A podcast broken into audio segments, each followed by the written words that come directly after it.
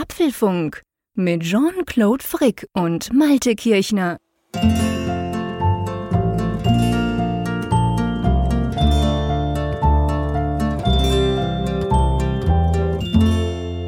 Hallo und herzlich willkommen zum Apfelfunk Ausgabe 298, die wir wie immer am Mittwochabend, diesmal am 20. Oktober aufzeichnen. Und lieber Malte, hör mal kurz hin. Ich weiß nicht, ob du es hörst, aber du da weißt, ist was er wieder. es ist. Da ist er wieder. Ja, ja. Ich dachte, ich gebe ihm noch mal einen kleinen Auftritt hier im Apfelfunk, meinem Holzstuhl, meinem quietschigen Holzstuhl, weil es ist das letzte Mal, dass wir ihn in irgendeiner Form hier, Ah. meistens ist es ja quasi nicht bedacht, einfach, es passiert einfach, weil ich so rumzappel. Aber ähm, ja, es ist das letzte Mal. Ich werde nämlich, ich sage jetzt nicht nach dieser Ausgabe, es wäre ein bisschen spät in der Nacht, aber ähm, ich werde in den nächsten paar Tagen wieder hochzügeln in mein neues Büro unterm Dach. Das Umbauprojekt ist abgeschlossen. Und da oben steht schon ein neuer Bürostuhl der bisher, soweit ich testen konnte, nicht knirscht. Und das heißt also, dieses Quietschen ist vorbei. Oh, da wird uns was fehlen. Ein Original geht wieder Na komm, ich behalte ihn aber ins noch Archiv. als Backup. Ah, sehr gut. Hey, wie geht's dir? Ach du, mir geht's eigentlich ganz gut. Wie ist das Wetter bei euch? Stürmisch. Also Ja, ich habe das gelesen, gell? Irgend, irgendwas ist los bei euch. ja, im Moment ist es mehr Ankündigung als tatsächlicher Sturm. Wir warten tatsächlich noch so ein bisschen Okay. darauf. Es soll wohl in der Nacht zu Donnerstag, soll es dann zulegen, morgen Mhm. am Tag. Ist doch die Rede von teilweise bis Windstärke 11, aber im Moment siehst du Oh. mich noch so ein bisschen ungläubig. Klar, ist so ein bisschen eine Brise, Mhm. ein bisschen Wind, aber eigentlich nicht wirklich der Rede wert. Ich bin mal gespannt, ob da wirklich was kommt. Ja, also bei uns haben sie auch Sturm angesagt. Wie immer natürlich, was bei uns Sturm ist, ist bei dir eine Brise. Aber ähm, grundsätzlich soll, äh, heute war Föhn, also das war wirklich, es war 19 Grad. Ich habe mal kurz mit dem Laptop draußen gearbeitet. Es war wirklich völlig verrückt eigentlich, für das wir ja schon bald Ende Oktober haben. Aber es war einfach saumäßig warm und dieser Föhn wird heute zusammenbrechen in der Nacht auch. Wir nehmen das ja am Mittwochabend auf und es soll dann wohl auf Donnerstag irgendwann in der Nacht A ziemlich stürmisch werden und B auch anfangen zu regnen und dann vor allem wird es deutlich kälter. Und ja, ich muss sagen, ich hätte zwar nicht gedacht, dass ich das mal sage, aber ich finde es voll okay, weil ehrlich gesagt 19 Grad Föhn, das war irgendwie merkwürdig. Also es Ja. ist ja dann doch so schnell dunkel und so. Es ist ja jetzt eigentlich schon Herbst Richtung Winter. Ich habe sogar die Winterreifen beim Auto drauf. Also ja, jetzt, jetzt muss das nicht mehr so warm sein, ehrlich gesagt. Ja, hier waren es hier waren's tatsächlich heute auch 17 Grad, was Das auch sehr ungewöhnlich war, zumal eben die, keinen gan Föhn. Die ganze Optik war eher so November-Look. Also es war grau, es war halt ein bisschen windig, äh, die Blätter flogen durch die Gegend und äh, es war jetzt, es regnete zuweilen auch und ich dachte halt, ja, so aus dem Auto heraus betrachtet total November, aber sobald du ausgestiegen bist, hattest du das Gefühl, es ist ja wärmer außerhalb des Autos als da drin. Ja, komisch, also es gell? Ist sehr merkwürdig, ja, ja. Ja. Und, das soll jetzt auch kälter werden am Wochenende und dann wird's halt doch auch original herbstlich und nicht jetzt so merkwürdig. Ja, ja es ist, glaube ich, gar nicht schlecht, genau, wenn's, wenn sich das quasi wieder ein bisschen angleicht an, an die Jahreszeit, die ja eigentlich sein könnte. Du, bevor wir zu den Themen und vor allem bevor wir zu einem ziemlich coolen, finde ich, Announcement kommen, lass uns zu unserem Sponsor kommen. Das ist nämlich cool. Die Apfelfunk-Ausgabe 298 wird unterstützt von Athletic Greens. Und Ja, erklär mal ganz Sponsor. kurz, was das ist. Genau, ein neuer Sponsor und zwar Athletic Greens ist ein, ja, das, das sind grüne Sachen, die man sich in ein Glas packt. Sachen. Ja, es sind, es sind Ein halt All-in-One-Getränk. es ist ein All-in-One-Getränk, ein Smoothie. Also es sind halt 75 Vitamine, Mineralstoffe, ähm, Pro Präbiotika, Adaptogene und was da alles drin ist. Also wirklich all das, was die täglichen Nährstoffbedürfnisse bei jemandem sind. Und das ist halt grün, das ist in so einer Packung. Du packst es rein in einen Becher und gießt es mit Wasser auf. Ist total einfach. Also selbst ich kann das sehr gut machen. Und ja, dröst es ein paar Mal um, dann trinkst du es und dann führst du ein besseres Leben. Denn äh, das ist ja für alle Kernbereiche der, der Gesundheit halt gedacht. Also es stärkt gerade jetzt, ist ja super, wir haben gerade über Herbstwetter gesprochen, es wird kälter. Ich habe es jetzt ja schon bemerkt, letzte Woche Erkältung gehabt und so. Immunsystem kann man damit stärken, man kann Energie tanken, also seinen Energiehaushalt Ja, man ausgleichen. kann auch regenerieren, sogar die Darmgesundheit wird ein bisschen unterstützt dabei. Also äh, an und für sich würde es reichen, eben diesen Löffel am Morgen, dann, dann hättest du dein tägliches Nährstoffbedürfnis quasi abgedeckt. Ich habe das mal ein paar Tage probiert, muss sagen, für mich war es ungewohnt, weil ich bin A, kein Morgenesser, also bei mir besteht der Morgen aus schnell zur Kaffeemaschine und dann geht's gleich wieder weiter. Und ich habe dann das quasi ausge ausgetauscht gegen Athletic Greens und ähm, habe mich dann tatsächlich dran gewöhnt. Es ist ziemlich interessant. Ich kann jetzt noch nicht sagen, es waren vielleicht sieben Tage jetzt, ob es mir jetzt schon extrem viel besser geht und ich viel mehr Energie geladen bin. Das wäre jetzt wahrscheinlich übertrieben. Ich muss auch ein bisschen gucken, das weiterzuziehen. Aber ich finde, die Jahreszeit ist genau richtig eigentlich, um sowas mal auszuprobieren, oder? Ja, mich hat's auch sehr fasziniert, weil ja, es hat halt so an mein Gewissen appelliert. Ich, ich habe immer das Gefühl, dass so ein paar Nährstoffe, die bleiben so ein bisschen eigentlich bei mir so, ja, außen vor. Ich, eigentlich nicht anders. Müsste ich mehr Gesundes zu mir nehmen und ähm, das hat mich dann auch total angesprochen, weil ich dann dachte, hey super, das kannst du jetzt ganz einfach dann zu dir nehmen. Du musst da gar nicht groß hinterhergehen, sondern einfach jeden Tag ein Glas davon trinken und dann geht's dann dir, dir dann hoffentlich besser, beziehungsweise eben das hilft dir dann auch und äh, ja, also sehr interessant, hat einen besonderen Geschmack, muss man sagen, aber ähm, nützt halt wirklich gut und äh, ja, können wir glaube ich, empfehlen, oder? Ja, genau. Man kann sich das wirklich nach Hause liefern lassen. Das wird dann so in Monatspackungen quasi geliefert. Gibt natürlich eine 60 Tage Geld zurück Garantie, ganz wichtig. Und wenn ihr das mal ausprobieren wollt, dann könntet ihr mal gehen auf athleticgreens.com slash Apfelfunk. Dann gibt's nämlich zu diesem Pack noch ein kostenloses 10 Tage Travel Pack, also so 10 Travel Packs quasi dazu, zu diesem Abo, das ihr da mal ausprobieren könnt. Alle Infos, ähm, Links und so weiter findet ihr in den Show Notes. Vielen Dank an Athletic Greens, dass sie diese Folge unterstützen. So, mein Lieber, hast du mal auf den Monat geguckt? Also beziehen nicht auf den Monat, aber wir sind am 20. Oktober. Was sagt dir das? Ja, der Monat geht zu Ende und dann genau. naht. Das klingt immer so negativ, aber es, es, passieren ja mal positive Dinge, wenn der Monat zu Ende geht. Aber dann heißt es nämlich letzter Freitag und letzter Freitag ist ja traditionell Apfelfunk am Hörertag. Genau, und zwar nächster Freitag, also nicht der, der jetzt kommt, das wäre noch ein bisschen früh, das ist ja dann der äh, 22. Aber die Woche drauf, am 29. gibt es natürlich den Apfelfunk am Hörer und da ist etwas ganz speziell, weil wenn ihr euch geachtet habt, wir haben jetzt die Folge 298. Nächsten Mittwoch haben wir die Folge 299 und ihr wisst, eine Woche drauf ist dann diese sagenumwobene Folge 300, die uns selber ja schon Angst macht. Und wir haben uns überlegt, okay, wir sind zwischen 299 und 300 ja dann am Apfelfunk am Hörer. Drum, wir machen so eine kleine Partyfolge, oder? Genau, wir wollen so eine kleine Geburtstagsparty, eine Prä-Geburtstagsparty gewissermaßen feiern. Und dazu seid ihr herzlich eingeladen. Also es soll wirklich wieder eine Folge sein, wo die Hörerinnen und Hörer oder die Zuschauerinnen und Zuschauer im Fokus stehen. Und dafür brauchen wir eure Hilfe. Also wenn ihr Lust habt, euch dazu zu schalten, dann sagt einfach Bescheid über die bekannten Kanäle info@apfelfunk.com, das Kontaktformular oder über Twitter. Sagt einfach, ich habe Lust dabei zu sein und dann seid ihr herzlich eingeladen. Das gilt im Übrigen auch besonders für all jene, die uns bei Apfelfunk am Hörer jetzt seit Anbeginn begleitet haben, also schon mal Gast gewesen sind und einfach sagen, hey, war irgendwie lustig, kann man sich auch ein zweites Mal geben, dann sagt einfach Bescheid. Genau, weil wir werden zu dritt, also Raphael Zeyer, ich und natürlich der Malte, wir werden einfach ein bisschen, ja, so ein bisschen frei diskutieren mit unserer Hörerschaft. Natürlich, es gibt dann ja eine, eine Art Sonderfolge, das ist dann der Apfelfunk Podcast 300, da kommen wir dann noch dazu. Werdet ihr dann merken, ihr schickt uns schon fleißig Fragen. Ich glaube, da werden wir wirklich einen Blick hinter die Kulissen machen können als Podcast. Aber eben, also ein bisschen partymäßig ist das Ganze dann auf YouTube. Wir werden nächste Woche nochmal darauf hinweisen. Wie gesagt, das ist jetzt erst in zehn Tagen, also nicht diesen Freitag schon ready sein, da da gehen wir noch nicht auf Sendung. Aber wir waren ja auf Sendung, Malte. Und das bringt uns ja schon fast langsam zu unseren Themen, oder? Ja, wir waren auf Sendung. Wir haben ja über das Apple Oktober Event gesprochen, live.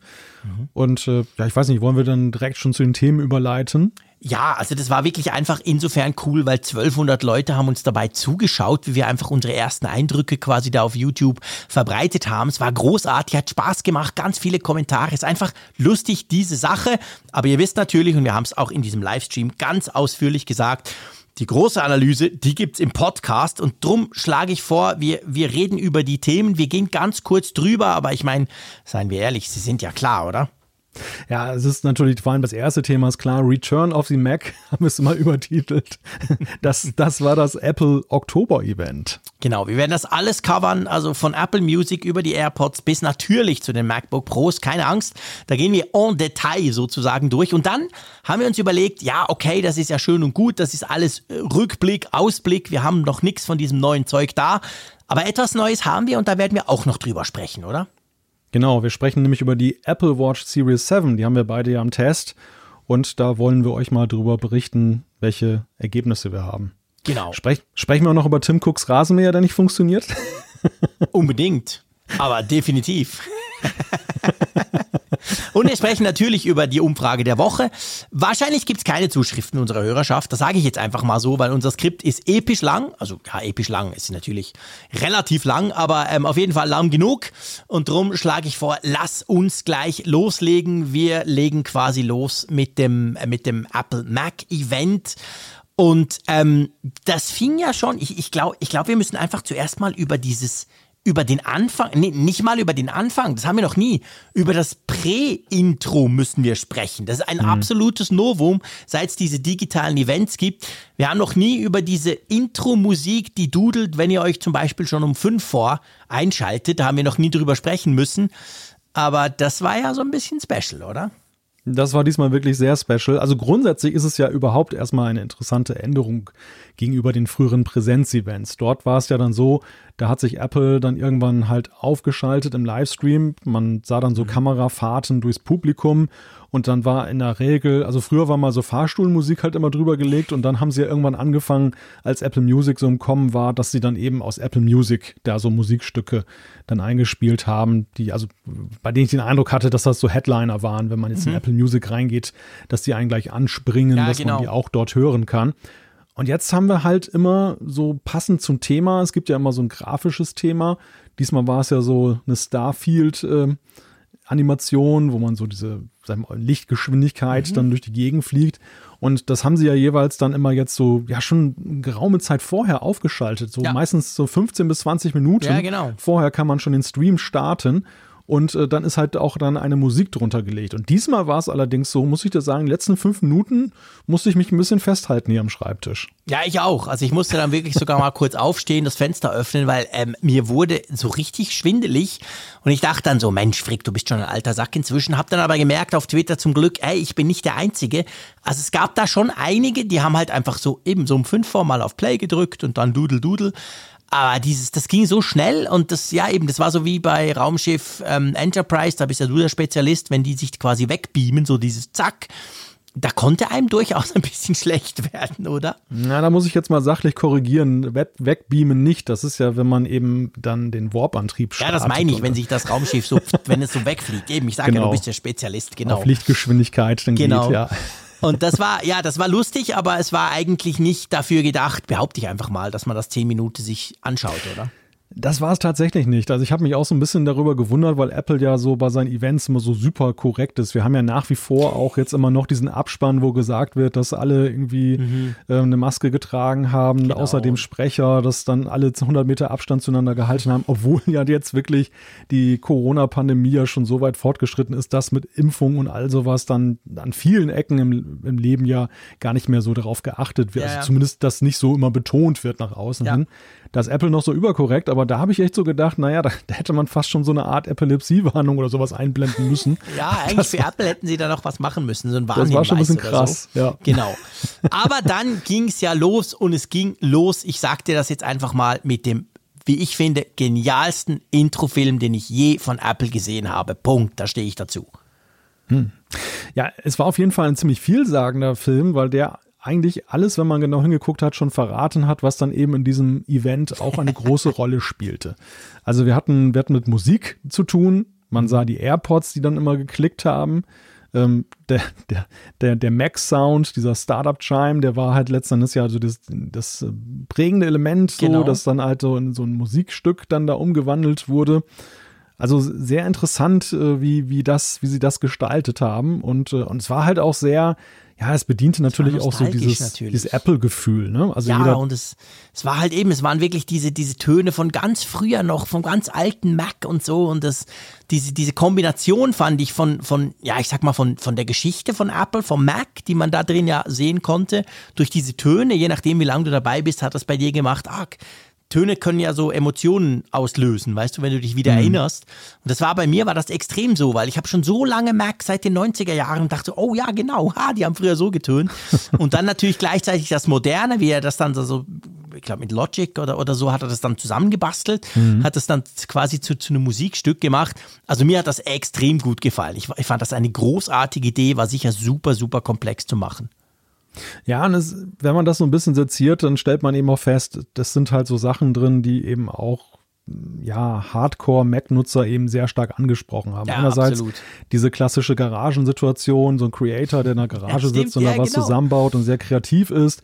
Überhaupt so, das liegt ja auch in Apples DNA, dass Macs immer sehr traditionell von Kreativen, die, die haben immer Apple dann, die sie haben zu Apple gestanden, selbst in schlechten Zeiten, äh, weil sie einfach überzeugt waren, dass man darauf angespielt hat. Und am Ende muss man natürlich auch sagen, und das dieses Thema wiederholte sich ja im Event auch, dieses ähm, Zurückkehren zu bei den Nutzern beliebten Sachen. Weil wir erinnern uns, dieser Startup-Sound, den wollte Apple ja auch mal abschaffen, was Ja, auf ja. großes Unverständnis gestoßen ist. Und dann haben sie ihn ja wieder reaktiviert und ähm, ja, dass sie sich jetzt so klar dazu bekennen, dieses Ikonische so rausspielen denn da, das ist natürlich dann eben auch dann wirklich gut für die Seele des, des Mac-Liebhabers.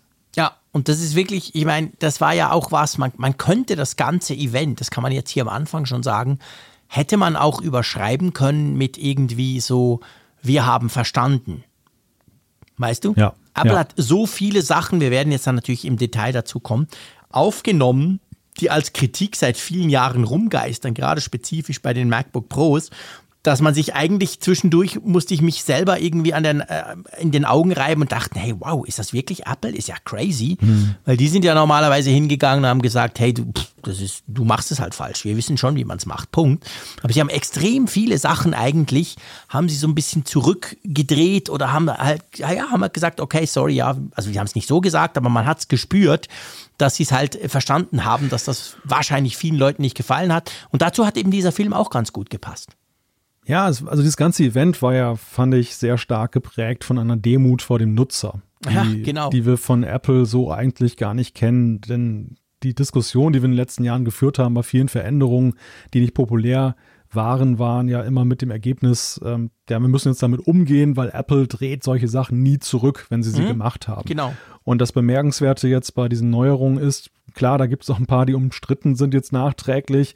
Wir sprechen nachher darüber, aber dass sie grundsätzlich eben wirklich gesagt haben, hey, wir drehen das Rad der Zeit ein Stück weit zurück und das witzigerweise in Verbindung mit einer ganz modernen neuen Sache. Also dieser Wechsel zum Apple Silicon, der nun eine neue Ära einleitet, ist kurioserweise verbunden mit einer Rückkehr zu Dingen, die man längst begraben hat. Genau. Und, Ja, und das genau. fand ich, und das fand ich eine sehr interessante, eine sehr interessante. Mischung.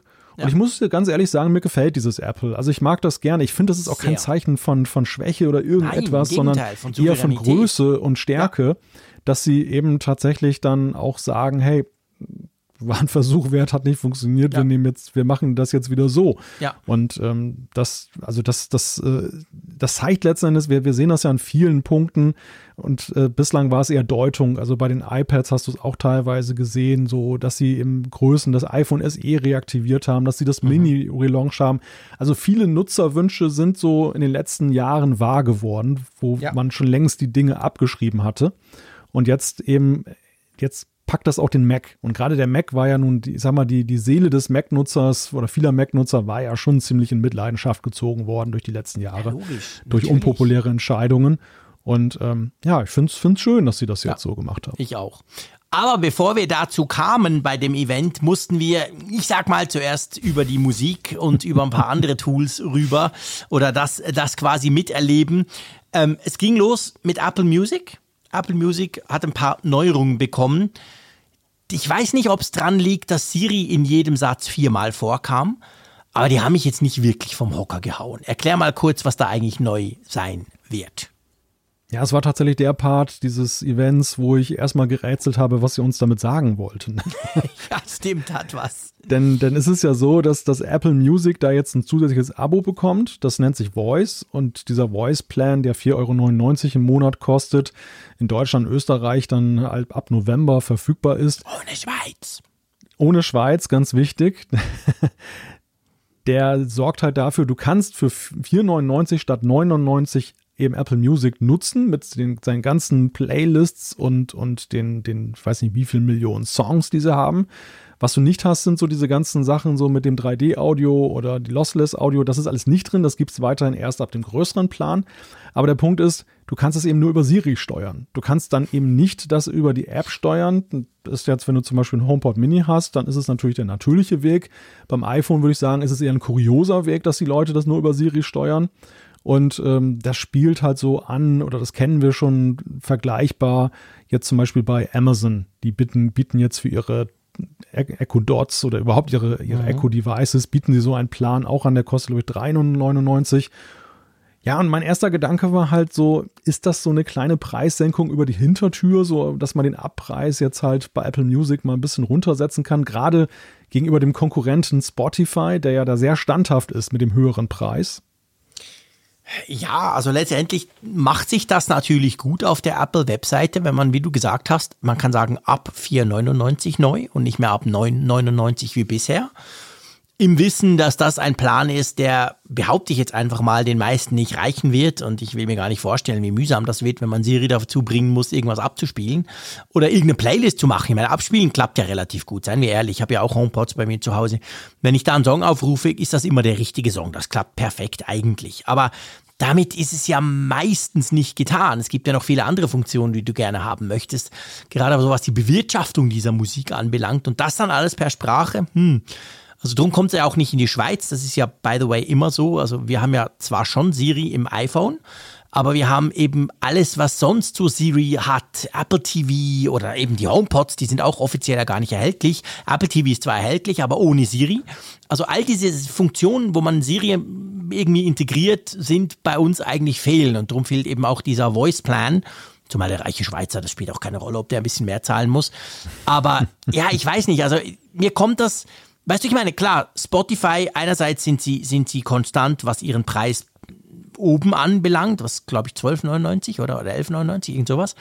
Aber vor allem sind sie auch konstant, dass sie immer noch ein Gratis-Abo anbieten was ja Apple nie hatte mit Apple Music. Mhm. Das hier ist auch nicht gratis, klar, fair enough, 5 Euro. Aber es ist halt deutlich günstiger und ich habe das Gefühl, Apple versucht halt da so ein bisschen zu wildern. Aber ich glaube nicht, dass sich da wirklich viele Kunden dafür entscheiden wollen, oder?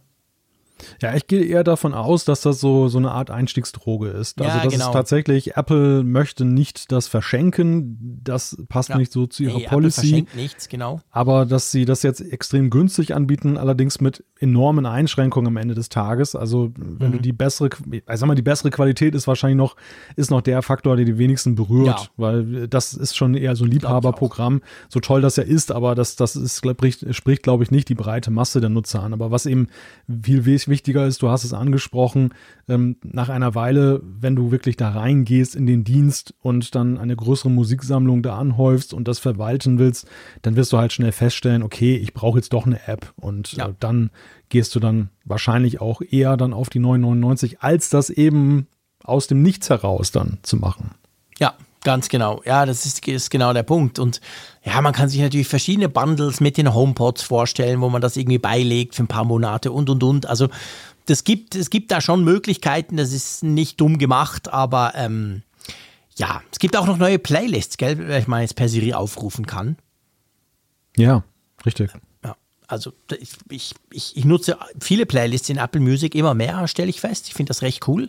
Auch diese kuratierten vor allem, da gibt es ja verschiedenste Arten, Charts und Charts aus Zürich und, und es gibt ganz lustige Sachen. Ich finde die eigentlich cool gemacht.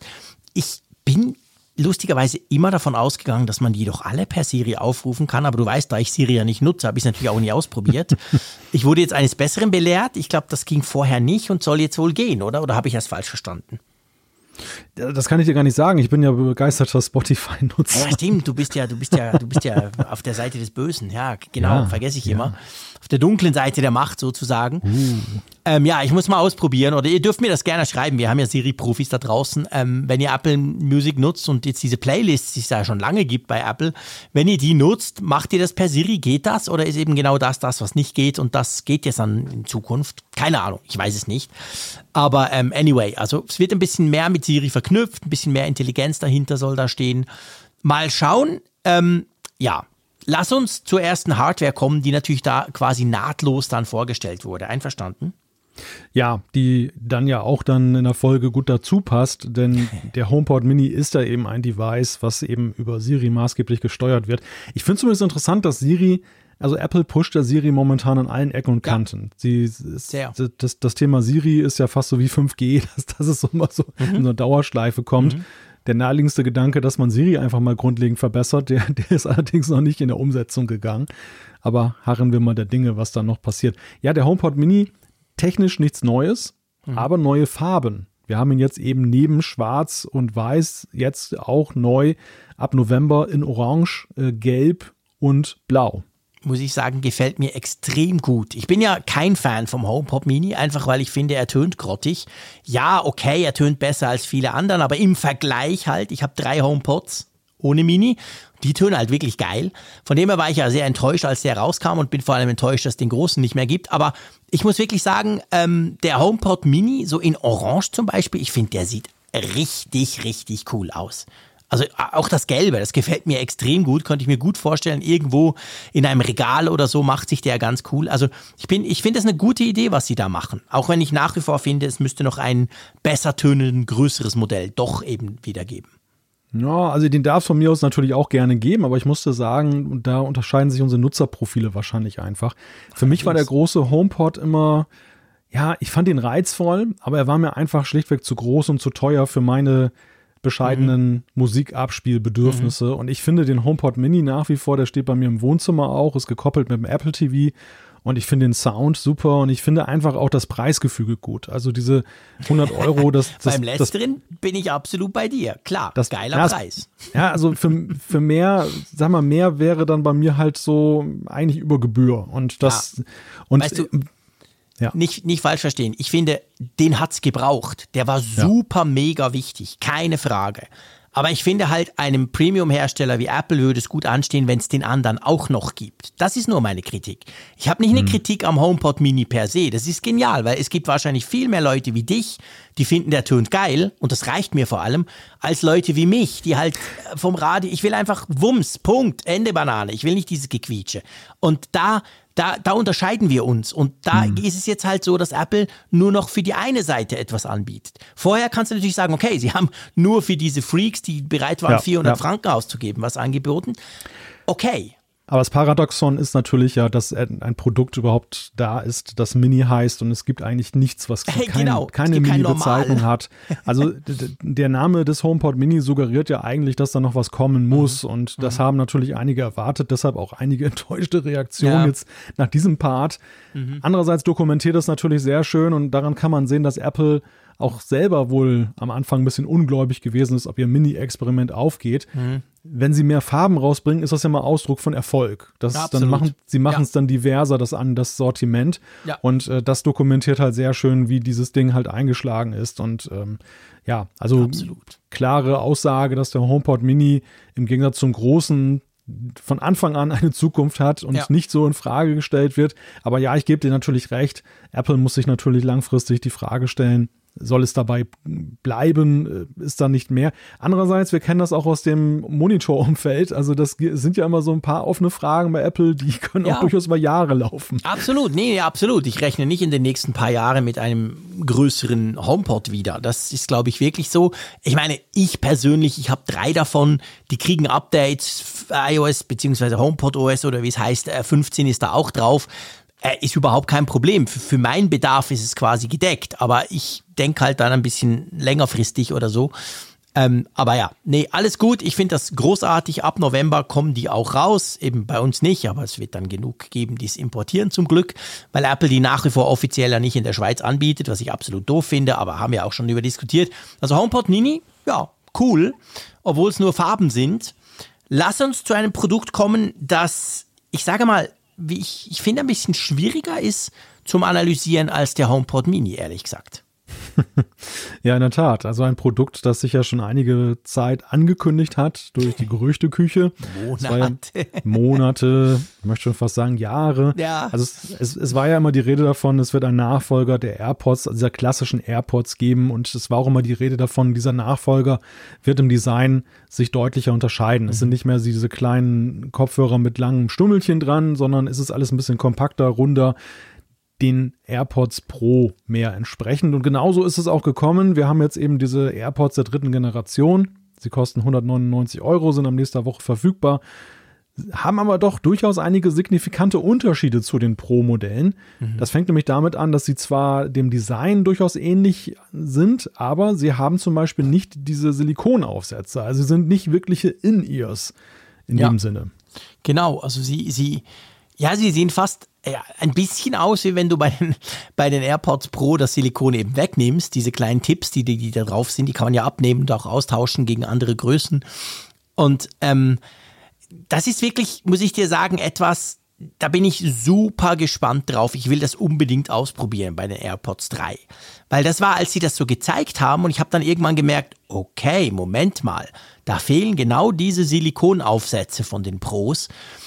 Habe ich mich gefragt, wie die wohl in meinen Ohren halten. Mhm. Weil ich habe das Gefühl, sagen wir es mal so, die AirPods Pro halten bei mir in den Ohren ein bisschen besser als die normalen AirPods. Aber das ist vor allem wegen diesen Silikonaufsätzen. Und wenn ich mir jetzt vorstelle, die wären nicht, dann halten sie grundsätzlich viel schlechter, weil dadurch, dass ja dieser Stummel auf der Seite viel kürzer ist, sind sie, ich sag's mal ganz laienhaft, irgendwie nicht mehr gleich ausbalanciert. Also ich bin echt gespannt, ob, ob, das, ob das funktioniert. Jetzt bei meinen Ohren. Das ist natürlich sehr, sehr eine spezifische Sache. Ich kenne auch viele Leute, die gesagt haben, AirPods 3 gehen gar nicht, halt nicht immer, also AirPods Pro, sorry, halt nicht in meinen Ohren, es gehen nur die, die längeren Stäbchen. Aber ja, schwierig. Also bei AirPods ist das halt immer ein bisschen ein Problem, oder?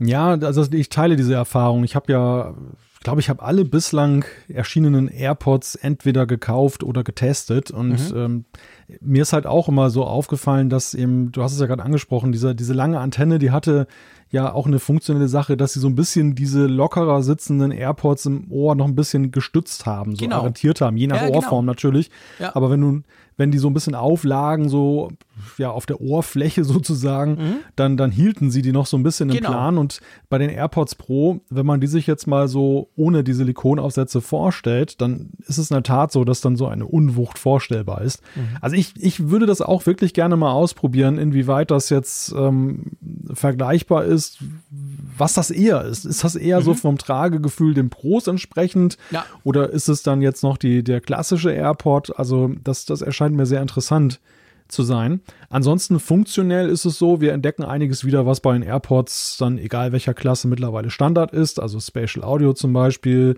ähm, generell, dass halt eben dieses Computational Audio eine mhm. große Rolle spielt, also dass eben dann das, das Tonsignal angepasst wird für eine bestmögliche Wiedergabe. Mhm. Apple nennt das auch Adaptive EQ. Aber es fehlt andererseits auch etwas, was wir bei den Pros ja sehr wertschätzen, nämlich das Noise Cancelling. Genau, also dieser, dieser letztendlich die Möglichkeit, einerseits die Außengeräusche komplett zu überdecken, andererseits sie sogar zu verstärken. Das gehört ja irgendwie zusammen, beides. Also, dass man diesen, diesen, diesen Live-Modus auch machen kann, den ich sehr gerne nutze, wenn ich in der Stadt unterwegs bin. Da habe ich nicht das Noise Cancelling an. Und wenn ich dann im Zug sitze, dann, dann schalte ich das Noise Cancelling an. Das fehlt. Also man muss ganz klar sagen, die AirPods dritter Generation sind eben AirPods und keine AirPods Pro, auch wenn sie von außen kaum zu unterscheiden sind. Ja, das ist natürlich schon etwas, wo man so zuerst mal ein bisschen leer schluckt, oder? Ja, also ich hatte tatsächlich auch bis zuletzt die Hoffnung, dass wir erleben es ja immer wieder bei Apple, nehmen wir nur mal beim iPad, dass viele Pro-Features, die anfangs Pro-Only waren, dann runtergereicht werden, dann auch zu den Consumer-Geräten. Nehmen wir mal jetzt dann Pencil damals, Tast Tastaturanschluss, also vieles oder auch das Design, wenn man jetzt beim Air mal guckt, dann eben dieses, dass der dünnere Rahmen ist. Das ist ja nicht, nicht ungewöhnlich, dass Apple etwas erstmal so zum Pro-Merkmal deklariert mhm. und dann später eben neue Sachen nachschiebt in der obersten Klasse und dann gehen halt Sachen nach unten. Das freut den Consumer. Ich muss dir ganz ehrlich sagen, ich, ich hatte, habe schon so ein bisschen das Gefühl, dass Noise Cancelling in heutiger, heutiger Zeit eigentlich kein Pro-Feature mehr ist, sondern dass das eigentlich ein Standard sein sollte, der, der auch bei Consumer-Modellen ja, es, die Konkurrenz hat's natürlich auch zum Teil. Es gibt ja verschiedenste In-Ears oder, oder was auch immer Ears, die das schon haben, die das teilweise besser, teilweise schlechter machen. Okay, das, das, das Noise Cancelling der AirPods Pro ist hervorragend, das muss man auch sagen. Andererseits, äh, seien wir ehrlich, die AirPods Pro wären in dem Moment tot hätten jetzt die AirPods 3 für den Preis von 200 Euro, wir sprechen von offiziellen Preisen, wir kommen nachher gleich noch zu der komischen Preissituation, aber hätten die jetzt Noise Cancelling, ja, pff, dann hm. braucht niemand mehr ein Pro. Ja, da, da gebe ich dir recht. Also eigentlich hätte das dann einhergehen müssen mit einer neuen Generation genau. der Pros, aus die irgendwelche Features ja. gebracht hätten, wo man sagt, okay, Pro ist jetzt neu das und das. Ja. Am naheliegendsten ist es ja, was ja auch schon lange spekuliert wird, dass die Pros jetzt auch eine Karriere nehmen in Richtung Gesundheitssensor, dass genau. sie zum Beispiel den Puls nehmen am Ohr ja. oder irgendetwas in der Richtung. Ja. Und dann würden sie natürlich sich dann abheben, dann gäbe es genug Leute, die eben sagen, okay, also ich denke gerade so an Sportler zum Beispiel, die waren ja, ja, auch von Anfang an jetzt für die Pros dann zu erwärmen, einfach weil sie besser in den Ohren sitzen, teilweise fester mhm. arretiert sind mit den, mhm. mit den Silikonaufsätzen. Und wenn man denen jetzt dann die Möglichkeit noch geben würde, dann zum Beispiel eben etwas Health-Tracking zu machen, dann würden die darauf anspringen und würden eben nicht die günstigeren, auf die günstigeren umsatteln. Aber umgekehrt würdest du eben mehr in der, in der breiten Masse ansprechen, die dann generell auf die AirPods gehen. Denn ich glaube, genau. die Konkurrenz, äh, du hast es ja gesagt, ist, ist deutlich stärker geworden. Apple ist mal gestartet mit den AirPods, da war das ganz revolutionär. Also da war ja. Apple ja ganz vorne mit dabei. Diese Möglichkeit, dass du eben kabellose Kopfhörer hast, die nicht verbunden sind durch ein mhm. Band, was dann unter deinem Kinn entlang läuft. Mhm. Ich hatte mal so Dinger für, mit Bluetooth und äh, ich fand das sensationell seinerzeit. Und mhm das, dieser Vorteil, dieser Zeitvorteil ist natürlich längst Geschichte. Und ich finde halt, sie müssten eigentlich stärker werden, auch bei den Konsumergeräten. Einen neuen Schritt nochmal ja. wagen, ja. Ja, bin ich, bin ich ganz bei dir. Und das ist schade, weil das, das hätte wirklich gefehlt. Das ist natürlich eine verpasste Chance. Jetzt sind die AirPods 3 draußen ohne das alles muss man mal gucken. Ich meine, sie sind wasserdicht und auch schweißresistent. Das ist etwas wirklich Neues. Das sind ja die vorherigen AirPods nicht, auch nicht die AirPods Pro. Von dem her gesehen, okay, das ist, wenn man ganz spezifisch dieses Bedürfnis hat, ist das sicher was, was den einen oder anderen freut. Sechs Stunden Akkulaufzeit, okay, 30 Stunden mit Case, klar, das muss man mal austesten, aber die Akkulaufzeit der AirPods ist generell ja eigentlich recht gut. Jedenfalls bis so nach eineinhalb Jahren. Dann ändert sich wenn du sie so viel brauchst, wie ich sie brauche. Danach merke ich schon immer, dass es deutlich zurückgeht. Aber wir müssen noch über den Preis sprechen, Malte. Ja. Die AirPods Pro, äh, nee, sorry, ich fange mal bei den AirPods 3 an, die neuen. Kosten offiziell Liste, wenn sie jetzt dann auf den Markt kommen, 199 Euro. Die AirPods Pro offizielle Liste kosten 280 Euro. Kannst sagen, okay, alles gut, da ist 70 Euro dazwischen. Und es gibt ja sogar noch die AirPods 2, die dann, glaube ich, für 150 Euro, alles offiziell. Mhm angeboten werden sollen. Also im, im Apple-Kosmos, wenn man Apple ist, die ja nie rausgucken, was draußen passiert, alles gut. Jetzt ist aber das Problem, und das haben wir schon während unserem Livestream gemerkt, gell? Wir haben ganz viele Kommentare bekommen, während wir über die AirPods 3 gesprochen haben auf YouTube, wo Leute gesagt haben, hey, aber ich habe jetzt gerade für 190 Euro mir AirPods Pro gekauft. Also für mhm. weniger als die AirPods 3 wohl kosten sollen. Was ist denn da los? Ja, das ist die, die AirPods Pro, das ist natürlich aus Sicht des, des Käufers sehr erfreulich, haben eine gute Preisentwicklung genommen. Ja. Also es gibt viele, die so um die 200, der Hinweis kam auch, mhm. wo die Leute gesagt haben, hey, ihr dürft diesen Preis nicht nehmen. Da sind auch viele refurbished Geräte unterwegs, die für 200 rauskommen, also nicht wirklich okay. die Fabrikneuen, aber ich, ja. ich habe mal ein bisschen recherchiert, unter anderem Mediamarkt zum Beispiel, die bieten aktuell für 203,99 Euro die AirPods mhm. Pro wirklich neu an. Also es ist, ja. es ist wirklich so, dass der Straßenpreis, nennen wir ihn jetzt mal, mhm. für die AirPods Pro äh, ungefähr 4, 5 Euro über dem über der UVP liegt für die AirPods der dritten Generation. Und das Krass. lässt die AirPods der dritten Generation natürlich von Anfang an so ein bisschen alt aussehen. Denn total. Weil du das Design, wie gesagt, das Design ist ja sehr das ähnlich. Gleiche. Ähm, du hast dann aber noch die Aufsätze. Also wenn du, ich, ich habe auch gehört von Leuten, die gesagt haben, ja, ich finde die dritte Generation gerade reizvoll, weil sie eben nicht dann so in mein Ohr reingehen. Ich kann es mhm. nicht ab.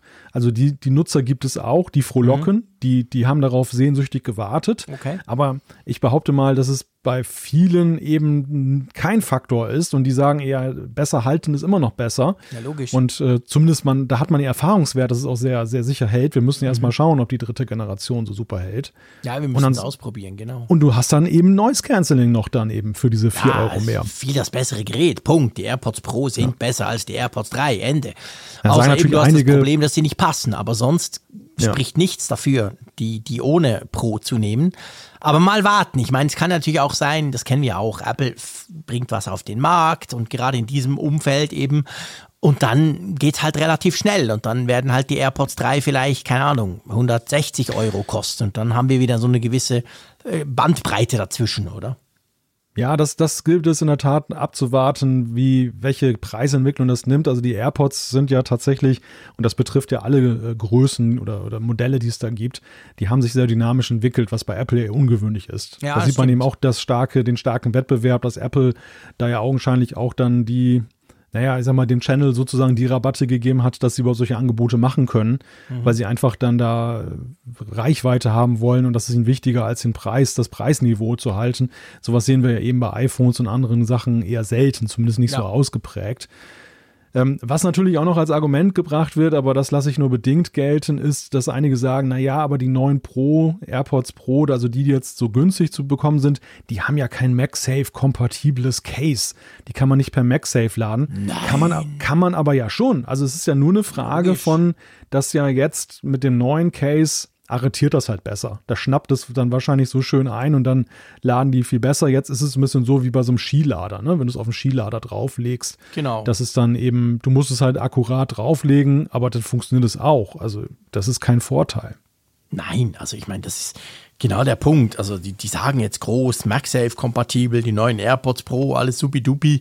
Wahrscheinlich klappt das so rein wie das iPhone, so zack im Dunkeln, ganz praktisch, aber ich habe meine AirPods Pro auch schon auf MagSafe geladen. Das ist also nicht sehr schwierig, das dort zu treffen. Der ist ja auch relativ groß, der Puck von MagSafe. Und dann werden die nach wie vor geladen. Also die können das schon. Eben, jetzt haben die wahrscheinlich noch den Magnet drin und das wird alles richtig erkannt. Aber ja, deswegen brauchst du keine neuen AirPods Pro. Ja. Was ich finde, letzter Punkt noch zu den AirPods, dann hören wir gleich auf. Ähm, ich finde, die AirPods 2 bleiben ja also die länglichen, sage ich mal, die gibt es ja weiterhin, die wurden noch mal ein bisschen günstiger, aber eben nur ein bisschen. Und ich finde es schade, klar, man muss auch da wieder Straßenpreis und so gucken, aber ich finde, da hätte Apple jetzt die Chance gehabt zu sagen, okay, Freunde, wir bringen die unverändert weiter raus, die anderen, die älteren sozusagen, aber wir machen mal so einen richtigen Preiscut und wir nähern uns der 100-Euro-Grenze, weil das hätte ich mhm. super attraktiv gefunden. Ich glaube, dann hätten noch, sich noch viel mehr für AirPods entschieden, weil seien wir ehrlich, neben dem Ton und all den Geschichten natürlich wichtig, aber diese Einfachheit ja, einfach aufmachen, zack, verbinden in der iCloud mit jedem deiner Geräte, also ich sag's hier ganz offen, mein Sohn hat ein iPhone jetzt seit einem Jahr und hat wirklich von Huawei über Oppo, über Samsung alles ausprobiert, was es an Kopfhörern gibt, weil ich krieg die immer zum Testen. Aber das ist so unendlich mühsam, das zu koppeln, bis es dann geht und dann drückst du wieder zehn ja. Minuten auf das Knöpfchen und dann. Ich habe ihm jetzt AirPods gekauft, weil es einfach immer funktioniert. Punkt. Er kann es auf meinem iPad brauchen, einfach. It just works. Also das ist schon ein Riesenvorteil als Apple-Nutzer, also die, die für AirPods sprechen. Und ich hätte mir gewünscht, dass die Zweier noch ein bisschen günstiger werden. Also die AirPods sind jetzt ja fünf Jahre alt. Die, die wurden ja, ja 2016 wurden die vorgestellt. Und ähm, es gibt ja schon, schon Generationen von Menschen oder eine Generation von Menschen, äh, von Heranwachsenden, die sind halt mit AirPods aufgewachsen, die kennen mhm. es gar nicht mehr anders, dass es so ist, dass man einfach ein Case aufklappt, dann gibt es eine Anzeige ja. auf dem Display und dann genau. funktioniert das und man kann es dann geräteübergreifend machen, aber ich, hab, ich war sehr früh auf diesem Zug drauf mit den, mit den kabellosen Kopfhörern, mhm. Anführungszeichen Kabel, mit kabellosen Kopfhörern. Wie gesagt, am Anfang war es ja so, dass solche In-Ears dann noch mit ja, so einem kleinen Benzel verbunden waren. Hatte ich auch von solche, genau. Und äh, es war aber am schrecklichsten war tatsächlich bei diesen Bluetooth-Kopfhörern, dass sie eben beim Gerätewechsel, es ja. war mega umständlich, ja. es funktionierte in drei von vier Fällen Manchmal nicht. sogar und so. nicht mal beim Gerätewechsel, wenn du sie mal ein paar Wochen nicht brauchst, aus welchen ja. Gründen musst du sie neu koppeln, warum auch immer. Also wirklich, ich habe das jetzt bei ihm beobachtet, bei meinem Sohnemann, schrecklich, was da alles schiefgehen kann. Das ist man sich überhaupt nicht mehr gewöhnt als verwöhnter Apple-Nutzer. Und das ist, das ist halt nach wie vor ein enormer Wert, dass das ja. eben so, so einfach funktioniert.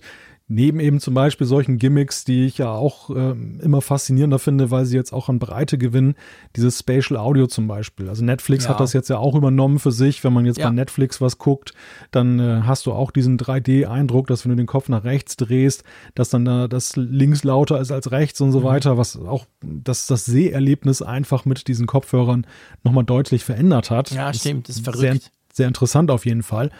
Und ähm, ja, das, all das bekommst du halt. Also ich, ich gehe aber davon aus, du hast ja angesprochen, die AirPods 2, 149 Euro. Da da so viel Preisdynamik drin ist, könnte ich mir sehr gut vorstellen, dass die tatsächlich dann auch noch von selber runtergehen. Ja, ich dass Apple, auch. dass Apple das jetzt nur nicht selber machen will. Dass sie nicht, sie ja. wollen nicht so den billigen Jakob geben und sagen, hey, wir machen das für 99 Euro, aber dass sie vielleicht schon eingepreist haben, dass da 50 Euro Spiel drin sind und dann ja. werden wir die über kurz oder lang eben in diesen Sonderangeboten sehen. Genau. So, lass uns zu den Macs kommen, beziehungsweise wir müssen, bevor wir zu den Macs kommen, über die Prozessoren sprechen. So hat es nämlich Apple auch gemacht. Und wir halten uns ja da sozusagen an die Regie von Apple, wenn wir die Eventbesprechungen jeweils machen. Ähm, es wurde ja, es war klar, es kommen MacBook Pros, das hat sich relativ schnell dann rausgestellt, aber man wusste ja, ja, kommt jetzt da der M1X oder was auch immer. Ja, es kam nicht einer, es kamen zwei und wir müssen über diese Prozessoren sprechen, lieber Malte, und wir machen es so wie Apple, wir fangen mit dem M1 Pro an. Einverstanden? Ja, genau. Ja, der erste Pro-Chip für den Mac, das war ja, ja so genau. die, die erste Einblendung, die sie dann gemacht haben und der Name besagt es ja bereits. Es zeigt sich wieder mal, dass eben, wenn Apple selber, also wenn das so aus Cupertino selber kommt, dass das Geheimhalten ihnen offenbar leichter fällt. Es war ja Ganz die ganze Zeit eigentlich immer M1X so spekuliert mhm. worden, dass das der Name ist. M1 Pro habe ich zumindest nicht wahrgenommen irgendwo. dass da diese Überraschung war ihnen sicher. Aber was sie natürlich auch sicher war, das waren so die Specs, das war die Frage, wie leistungsfähig ist das? Wir mhm. alle haben erwartet, dass sie, dass sie nochmal ein Brikett drauflegen, aber mhm. keiner wusste, was ist da eigentlich möglich. Und hätten wir nicht den M1 Max kennengelernt, ich wäre trotzdem geplättet gewesen, muss ich ja, logisch. sagen. Also es, es, hätte schon eigentlich genügt, wenn sie diesen einen ja. vorgestellt haben, der da, also ich nenne mal kurz ein paar Daten, 200 Gigabyte pro Sekunde Speicherbandbreite hat, also bis zu 32 Gigabyte den Speicher dann eben hochskaliert. Wir sind ja jetzt aktuell beim M1, waren wir, glaube ich, höchstens bei 16, bei 16 in, der, genau. in der Standardkonfiguration bei 8. Wir haben weiterhin die 5 Nanometer Bauweise, die Zahl der Transistoren mit 33,7 Milliarden verdoppelt gegenüber dem M1. Wir haben zu bis zu 10 Kerne Prozessorkerne, davon mhm. dann 8 für High Performance und 2 für hohe Effizienz. Das auch wieder 70 Prozent mehr Performance. Wir haben bis zu 16 Grafikkerne, Mhm. Und das ist ja auch zweimal schneller als der M1. Also das für sich genommen ist ja schon mal wirklich ein Brett. Ja, das ist crazy. Also es zeigt eigentlich letztendlich mit was verrückten, mit was für verrückten Zahlen wir operieren seit Apple diesen Switch to Apple Silicon, also zu ihren eigenen Prozessoren beim Mac vollzogen haben und den ja jetzt im Moment noch am, am fertig vollziehen sind sozusagen. Es war ja schon beim M1 so, dass man gedacht hat, wow, crazy. Einerseits unglaublich schnell im Vergleich zum Vorgänger, andererseits aber unglaublich akkusparend auch noch. Zwei Dinge, die sich normalerweise immer ausgeschlossen haben. Entweder du hast Power und der Akku verdampft oder du hast super super Akku, aber das Ding ist schnarch langsam. Und die, die, die Apple Silicon haben das mit dem M1 schon eigentlich quasi ausgehebelt, dieses Gesetz. Und der M1 Pro macht jetzt einfach dort weiter. Du hast es schön gesagt. Wir haben uns natürlich viel erwartet davon, logisch. Nach diesem Mega-Wurf M1 dachte man, ja, der nächste muss ja noch besser werden. Ist er auch, ist er völlig crazy besser geworden. Und das war es aber eben noch nicht. Also man hat dann, also man hat es nicht gemerkt, aber Apple hat sofort eigentlich, die haben uns nicht groß durchschnaufen lassen, sondern es ging gleich weiter mit dem M1 Max. Wir müssen nachher noch kurz über die Namen sprechen, finde ich. Ich hau da mal ein paar Zahlen raus. Ihr könnt das natürlich alles auf der Apple-Webseite genauer nachlesen. 400 Gigabyte Memory Bandbreite. Das ist natürlich schon mal ein Riesenunterschied. Sechsmal so viel wie beim M1.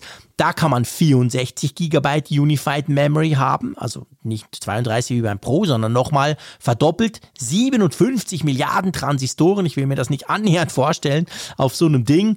Dreieinhalb Mal so schnell wie der M1, 10-Core CPU, auch wie der M1 Pro und dann, eine, wenn du willst, eine 32-Core GPU. Ungefähr die vierfache Grafikleistung vom M1, dabei aber deutlich geringerer Stromverbrauch also das ist natürlich, das sind so Dinge, die sind völlig crazy und das zeigt einfach, wie weit Apple mit dem eigenen Prozessordesign inzwischen auch ist. Und was ja auch ist, da haben sie sehr betont drauf und ich fand das auch wichtig, weil ich glaube, das war nicht allen zwingend klar, weil es halt so eine ganz andere Architektur ist. Dieses Memory, also dieses Unified Memory, wie sie dem sagen, 32 Gigabyte kannst du haben beim M1 und eben sogar bis 64 beim, beim M1 Max. Das wird ja auch für den Grafikspeicher genutzt. Also wenn du willst, kannst du das ja auch für den Grafikspeicher nutzen oder einen Teil davon, was natürlich krasse Möglichkeiten bietet, weißt du? Es gibt ja so Nvidia-Grafikkarten, die haben irgendwie 16 oder 24 Gigabyte Speicher. Da gibt es so Profi-Workstation-Karten für 5000 Euro. Und der hier, der Prozessor, der, der kann theoretisch, könnte der ja 50, 55 Gigabyte brauchen für eine Grafiksache. Das ist natürlich schon verrückt bei dieser Architektur, wo du das zusammen eigentlich auf einem Chip zusammenbackst sozusagen. Also ich habe jetzt viel gelesen über diese beiden Chips. Natürlich noch nicht die ganz großen Reviews, das kommt dann alles erst. Aber rein, sagen wir mal, technisch, rein das, was Apple vorgestellt hat, natürlich auch die Vergleiche, die sie gezogen haben, das zeigt einfach schon, da ist ihnen, glaube ich, wieder ein krass großer Wurf gelungen. Mhm. Und ähm, das in Macs, also in Notebooks einzubauen, ist ja auch per se eigentlich eine verrückte Geschichte, weißt du? ja, wohl wahr. Das sind eigentlich Prozessoren, die man in Workstations einbaut. Ja, genau. Die man aber jetzt nicht in einem mobilen Computer jetzt äh, mutmaßt, dass sie da drin stecken. Und man muss ja erstmal sagen, es macht ja grundsätzlich, das haben wir beim M1 schon festgestellt, aber es setzt sich hier fort, sie können diesen Pace halten. Es macht ja grundsätzlich überhaupt erstmal wieder Spaß, über Prozessoren überhaupt zu reden. Stimmt, Denn das war bei Intel nicht mehr lustig. Es ist in den letzten Jahren einfach schrecklich langweilig geworden. Wir haben zwar über Bezeichnungen gesprochen wie i5, i7 und i9, aber im Grunde genommen war das ein ziemlich witzloses Thema, weil da ja. die, die Weiterentwicklungen waren marginal. Es war eher was für Spezialisten, da noch die Feinheiten herauszukehren. Und das ganze, die ganze Entwicklung, zum Beispiel die, die Nanometer-Bauweise, die Verkleinerung, da tat sich Intel ja auch zusehends schwer mit. Also auch mhm. da schleppte es sich ja dahin. Sie konnten ihre Roadmaps ja schon lange gar nicht mehr einhalten. Und jetzt Jetzt geht Apple da so voran, ja, wie sie das ja in manchen Bereichen dann eben machen. Also Apple hat ja so ein Febel, sie, sie nehmen Bereiche, die eigentlich schon ja, einen gewissen Entwicklungsgrad genommen haben, die aber so ein bisschen da niederliegen und dann nehmen sie diese Fäden auf und man merkt halt so diese Liebhaberei, die bei ihnen, bei diesen Themen ja. dann halt immer ist. Sie steigern sich da total hinein und, Stimmt, ähm, ja. und dann kriegen sie es zum Beispiel hin, siehe digitale Uhr, siehe äh, Tablet, dass sie sich ein Alleinstellungsmerkmal rausholen, ja. dass sie einfach, sie sind in der Entwicklung eine ja, eine Generation den anderen voraus und mhm. äh, manchmal sogar mehr. Und ja. diesen Zeitvorteil, den spielen sie natürlich weiter. Bei den Chips haben wir das jetzt ja schon über Jahre gesehen. Eben diese A-Prozessoren haben ja auch im, im, Sektor jetzt der iPhones zum Beispiel auch ja Qualcomm so ein bisschen das Fürchten gelehrt. Aber mhm. nicht in dem Maße, wie man das jetzt hier bei diesen M1-Prozessoren gerade beobachtet, finde ich. Ja, das stimmt, das stimmt. Also klar, ich meine, die, die Art, ich glaube, spätestens mit dem A12 sind die, die iPhones den, den, den Snapdragons massiv von Qualcomm massiv weggezogen. Aber ich gebe dir recht, so diese, ich glaube, das ist halt auch diese krassen Sprünge, die wir da gerade erleben, weil man natürlich im Moment immer noch, das hat natürlich auch Apple gemacht an der Keynote, immer noch vergleicht, so quasi, hey, zum Intel-Modell vorher, weil wenn wir jetzt das MacBook Pro 16 Zoll nehmen, da ist ja der Vorgänger ist ein Intel-Modell mit dem Core i9, auch 8 Core und so weiter, wahnsinnig teuer, dedizierte Grafikkarte. Und wenn du das gegenüberstellst, dann, dann ist ja das eine Witzfigur gegen den M1, schon gegen den M1 Pro und geschweige gegen den M1 Max, das ist ja völlig crazy. Also, und das sind halt diese krassen Sprünge und die gab es natürlich so beim iPhone nie. Es wurde einfach immer besser und noch besser und irgendwann war die Konkurrenz abgehängt und dann wurde es trotzdem noch besser. aber jetzt, jetzt haben wir halt noch den Direktvergleich. In ein paar Jahren ja. haben wir keinen Direktvergleich mehr, aber im Moment ist es noch verrückt, wenn wir mit Intel vergleichen können. Wobei ich auch glaube, dass der Unterschied ist zwischen den A-Prozessoren und den M-Prozessoren man hat beim A-Prozessor die Bezugsgröße verloren, nicht jetzt nur wegen des Vergleichs mit der Konkurrenz, sondern auch wegen des Use Cases. Also die A-Prozessoren, ja. das stellen wir immer wieder fest, Stimmt. Die, die eilen voraus, aber keiner oder wenige wissen eigentlich so recht, was damit anzufangen, weil sie genau. jetzt diese, diese Leistungssteigerung, für welche Apps willst du die ummünzen? Wohingegen beim M-Prozessor ist es ja so, die Use Cases waren längst da, ja. Und die, die Nutzer lechzten nach mehr, ja. aber sie bekamen nicht mehr. Und jetzt genau werden Punkt. diese Nutzerbedürfnisse aufgegriffen und umgesetzt. Und das macht diese ganze Leistung, auch wenn sie vielleicht äh, durchaus in den technischen Details vergleichbar ist, aber sie, sie macht es auf den ersten Blick imposanter. Weil du hast natürlich jetzt klar, das sind Pro-Bedürfnisse. Das, das äh, wird, da wir sprechen nachher noch drüber, über die Frage, so für wen ist denn das jetzt, dieser, dieser Pro-Chip und der Max-Chip? Aber am Ende des Tages sind es eben wirklich im Business-Bereich handfeste Bedürfnisse, die schon existieren und nicht erst durch den M1 hervorgerufen werden müssen. Ja, das ist ganz ein guter Punkt, ganz genau. Ich glaube, das ist der große Unterschied zum Smartphone. Natürlich sind wir froh über mehr Rechenleistung, Augmented Reality. Es gibt viele Sachen, die wären früher nicht möglich gewesen. Aber es ist ganz, wie du sagst, eigentlich haben wir viel zu viel Power da drin. Das brauchen wir gar nicht. Bei Mac ist es komplett was anderes. Das ist wirklich so. Und wenn, wenn du dann da hörst, wie das Rendering, und das werden wir natürlich auch in den Tests, wenn die ersten Geräte dann an die Tester gehen, wenn du da Dinge tun kannst, die unglaublich viel schneller sind als vorher, dann hast du einen wahnsinnigen Impact, weil gerade diese Pro-Leute sich auch unglaublich unglaublich darauf freuen. Und das, das ist schon genau der Punkt. Und es zeigt einfach, wozu Apple fähig ist, wenn, ich sag's mal salopp, wenn, wenn die Designer dort von der, von der Leine gelassen werden, die Chip-Designer, was die da für Dinge raushauen. Ich will ja gar nicht anfangen zu, zu, zu spekulieren, aber wie, wie, wir sprechen immer noch von Notebooks. Wir sprechen jetzt von den ersten Pro-Prozessoren, der M1 Pro und der M1 Max.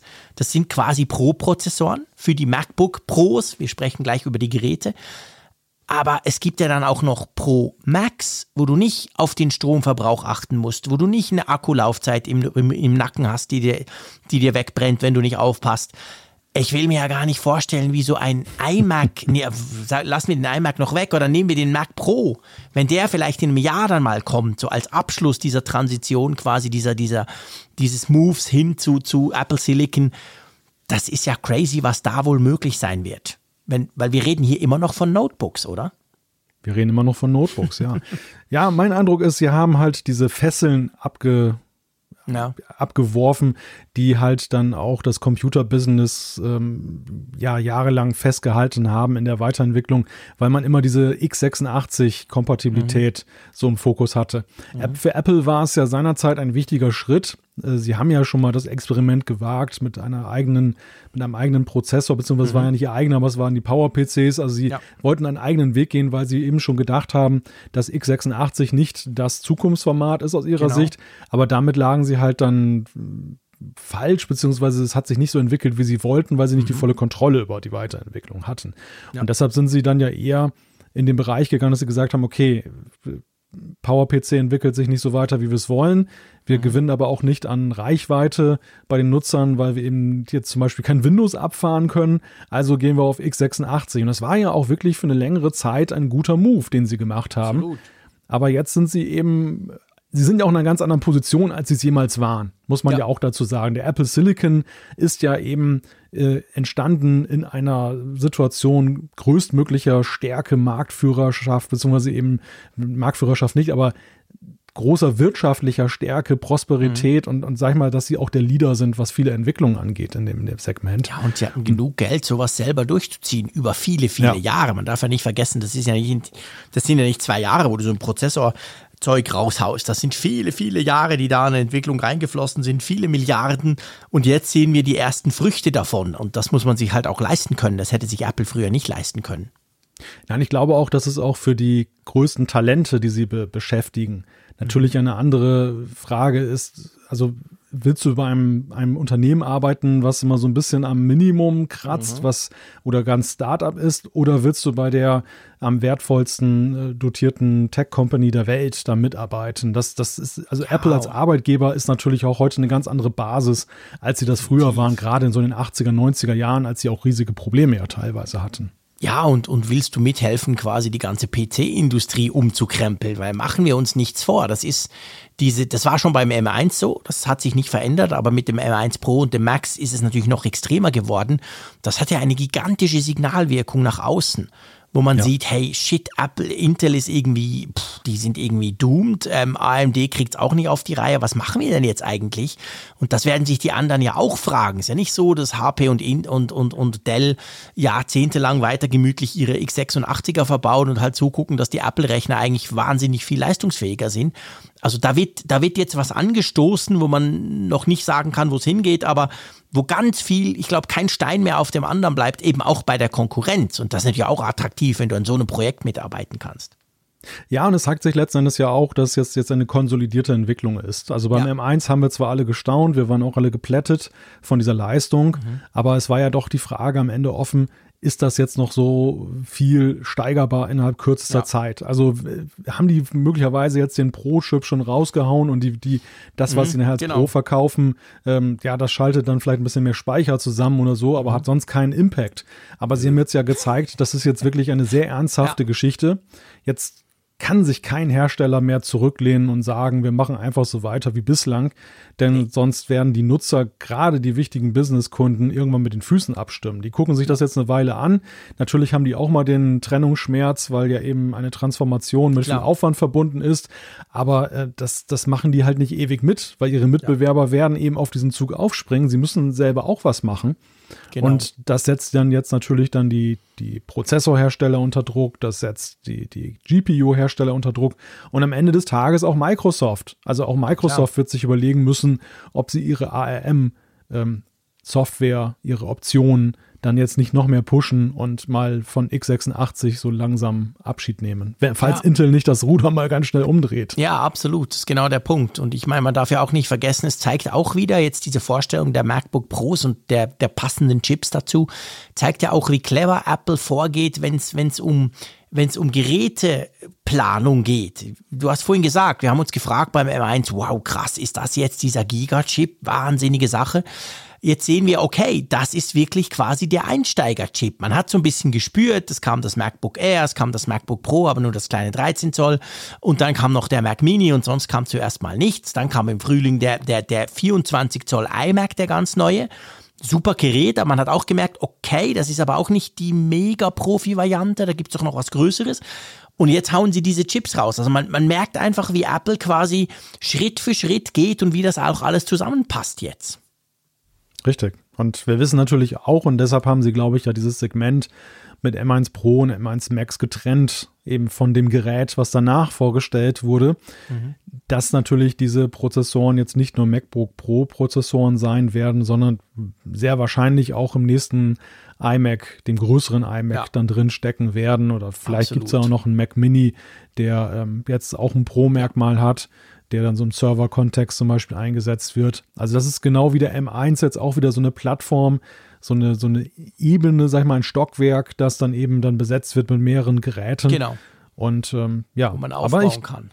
Am Ende des Tages wird es auch, glaube ich, oder ist immer noch die Frage offen, natürlich, wenn der Mac Pro als Veredelung sozusagen der Transformation kommt, wird da jetzt, wird da jetzt so, sage ich mal, eine Farm von M1 Max drinstecken oder gibt es da noch ein M1 Max äh, Extrem oder sowas? M1 Ultra oder was auch immer. ja, also ich, ich ja, letztendlich wissen wir es nicht, aber ich glaube schon, ich glaube allein durch die Zeit, weißt du, ich bin überzeugt, der, der, der Mac Pro, ich bin wirklich ganz sicher, der wird an der WWDC vorgestellt. Und dann irgendwann im Herbst 2022 kann man den vielleicht dann erwerben. Weil es würde wunderbar gut passen. Es war damals so, als der ganz neu vorgestellt wurde. Und das ist ja jetzt doch noch eine recht lange Zeitspanne. Das ist fast noch mal gleich lang, wenn wir das angucken, wie wir jetzt vom M1 bis jetzt zu diesem M1 Pro und Max hatten. Drum, ich, ich gehe davon aus, dass der wahrscheinlich nochmal einen neuen Prozessor kriegt. Ob das dann schon der M2 ist oder der M1 Max Plus oder keine Ahnung. Aber weil es ist einfach viel Zeit dazwischen, weißt du? Ja, ja. Und, und, und das passt. Ich glaube, das passt auch als krönender Abschluss dann von diesem Ganzen. Ich bin sicher, der wird der letzte sein. Anders sieht es aber ganz klar, du hast schon angesprochen, das können wir jetzt auch kurz, kurz anschauen, natürlich beim iMac aus. Also der iMac 27, das Teil, wo wir damit arbeiten, unser Mac eigentlich, seien wir ehrlich, der ist ja wie prädestiniert für den M1 Max, sag ich mal eigentlich auch für den Pro, aber sagen wir mal Max, dann ist es mehr so eine Art iMac Pro dann in Zukunft. Hm. Und ich, ich habe das Gefühl, ich hatte das die ganze Zeit während diesem Eventsgefühl, vielleicht ist natürlich auch, weil ich mir das wünschen würde, gebe ich zu. Ich hatte das Gefühl, der hätte da prinzipiell nicht schlecht reingepasst, rein technisch zu diesem Prozessor. Aber wir haben ja auch die Chip-Krise, wir haben die Probleme der, der Verfügbarkeit, wir haben letztendlich generell ein Problem im Moment in diesem Bereich. Ich glaube, dass der mehr oder weniger fertig ist dass wir ein iMac Vielleicht hat es dann auch 30 Zoll, weil neues Design, so wie beim iMac 24, einfach den größeren davon mit dem M1 Max sehen werden. Vielleicht schon Anfang Jahr, aber jetzt war es zu früh, weil es einfach auch nicht verfügbar gewesen wäre, so viele von diesen Chips wahrscheinlich. Aber ich denke, das wird wahrscheinlich der nächste sein, der kommt. Ja, es ist schwer zu sagen, ob es jetzt strategische Gründe waren ja, oder praktische Gründe genau. oder vielleicht beides auch ein Stück weit. Ja, kann auch sein. Dass, dass Apple das durchaus auch zu Pass kam, dass sie mhm. dann eben jetzt nicht so schnell den rausbringen können, sodass sie sich erstmal jetzt auf das MacBook Pro konzentrieren können. Ja. Aber ja, ich, also die, die Lieferzeiten, die sehr schnell hochgeschnellt sind mhm. für die neuen MacBook Pros, deuten es ja schon an, dass ja eben auch ähm, die Skalierbarkeit der Produktion bei den neuen Chips dann eben nicht irre hoch ist. Also dass ein weiteres Modell, was dann nochmal eine weitere Nachfragewelle beflügelt hätte, dass das wahrscheinlich dann dafür gesorgt hätte, dass man irgendwie im neuen Jahr gelandet wäre, was Apple, genau. glaube ich, nicht so gerne möchte. Genau. So, sodass sie dann eher sagen, hey komm, lass erstmal diese MacBook Pro Nummer, so, genau. Dann, ja. Tut ja auch nicht weh. Also ich glaube einfach mhm. auch, dass der, dass der ähm, größere iMac auch nicht so vom Saisongeschäft abhängig ist, wie zum Stimmt. Beispiel andere Produkte. Den, ja, den, definitiv. Den, der steht nicht zwangsweise unterm Weihnachtsbaum, sondern den kaufen sich die entsprechenden Nutzer dann auch dann noch am Anfang des nächsten Jahres. Und ich glaube auch sehr stark, also dass auch diese, wir haben ja beim MacBook Pro die Auswahl zwischen den verschiedenen Prozessoren, mhm. dass du das beim iMac wahrscheinlich auch machen kannst. Du kannst ja, wahrscheinlich irgendwie eine Grundvariante sicher. mit M1 Pro kaufen und du kannst das dann hochspecken bis ja. zum Max. Garantiert. Sehe ich genau gleich. Also dann hast du auch diese verschiedenen Möglichkeiten, die man ja jetzt hat. Ich meine, wir hatten das vorher beim M1 ja nicht. Wir konnten je nach Modell konnten wir wählen. Beim MacBook Air zum Beispiel konntest du wählen, ob du eine 7-Core GPU oder eine 8-Core GPU haben wolltest beim M1. Das war die einzige Möglichkeit, aber du konntest nicht die Chips per se ändern. Und hier ist es ja so, Du hast ja den M1 Pro und den M1 Mac in verschiedenen Ausführungen. Du hast jetzt gesagt 10 Core CPU, 8 High Performer, aber das kann man ja auch konfigurieren. Es gibt auch eine 8 Core CPU vom Pro zum Beispiel, das ist ein bisschen günstiger. Also da haben wir mehr Zwischenschritte, die man sich machen kann bei den Mac MacBook Pros bei der Konfiguration. Wir kommen jetzt gleich dazu. Und ich denke, sowas würde dem Mac natürlich auch gut anstehen, dem großen Mac, dass man dann eben ein bisschen wählen kann, was ist mir wichtig, wo lege ich den Fokus drauf und dass dann entsprechend verschiedene Prozessoren ja jetzt zur Verfügung stehen.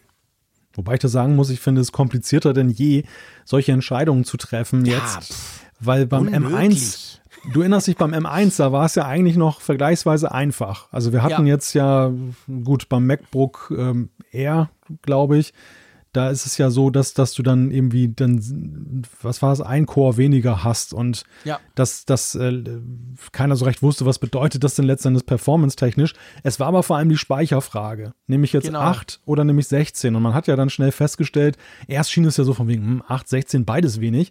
Aber mhm. man hat dann festgestellt, Moment mal, 8 ist schon ein super Hammer und äh, ja, 16 braucht gar nicht mal unbedingt jeder. Die Frage, die sich jetzt natürlich stellt, das habe ich so beim, beim Anblick dieser Bestellseite mir gedacht, nach welchen Kriterien suche ich denn die Cores aus? Also für ja, den Pro-Pro-Nutzer ist es wahrscheinlich einfach, weil der einfach weiß, ja, okay. Für den ich, ist immer einfach. All you can get ist gut, bestellen. Aber, aber für die, für, sag mal, für die Mittelbedarfsklasse.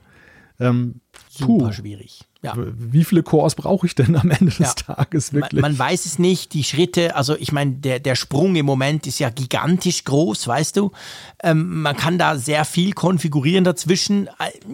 Ich finde auch, also ich, ich habe mir das natürlich mal so ein bisschen zusammengestellt. Ich habe mich da durchgeklickt. Also ich bin super überfordert. Es gibt bei den neuen MacBook Pros 1, 2, 3, 4, 5 Prozessorvarianten. Zwei mit dem Max und 1, 2, 3 quasi mit, also es gibt vier eigentlich. Du, du kannst standardmäßig und dann hast du noch fünf Optionen. Ähm, da, ja, vier, vier Apple M1 Pros und zwei Apple M1 Max, meine Güte.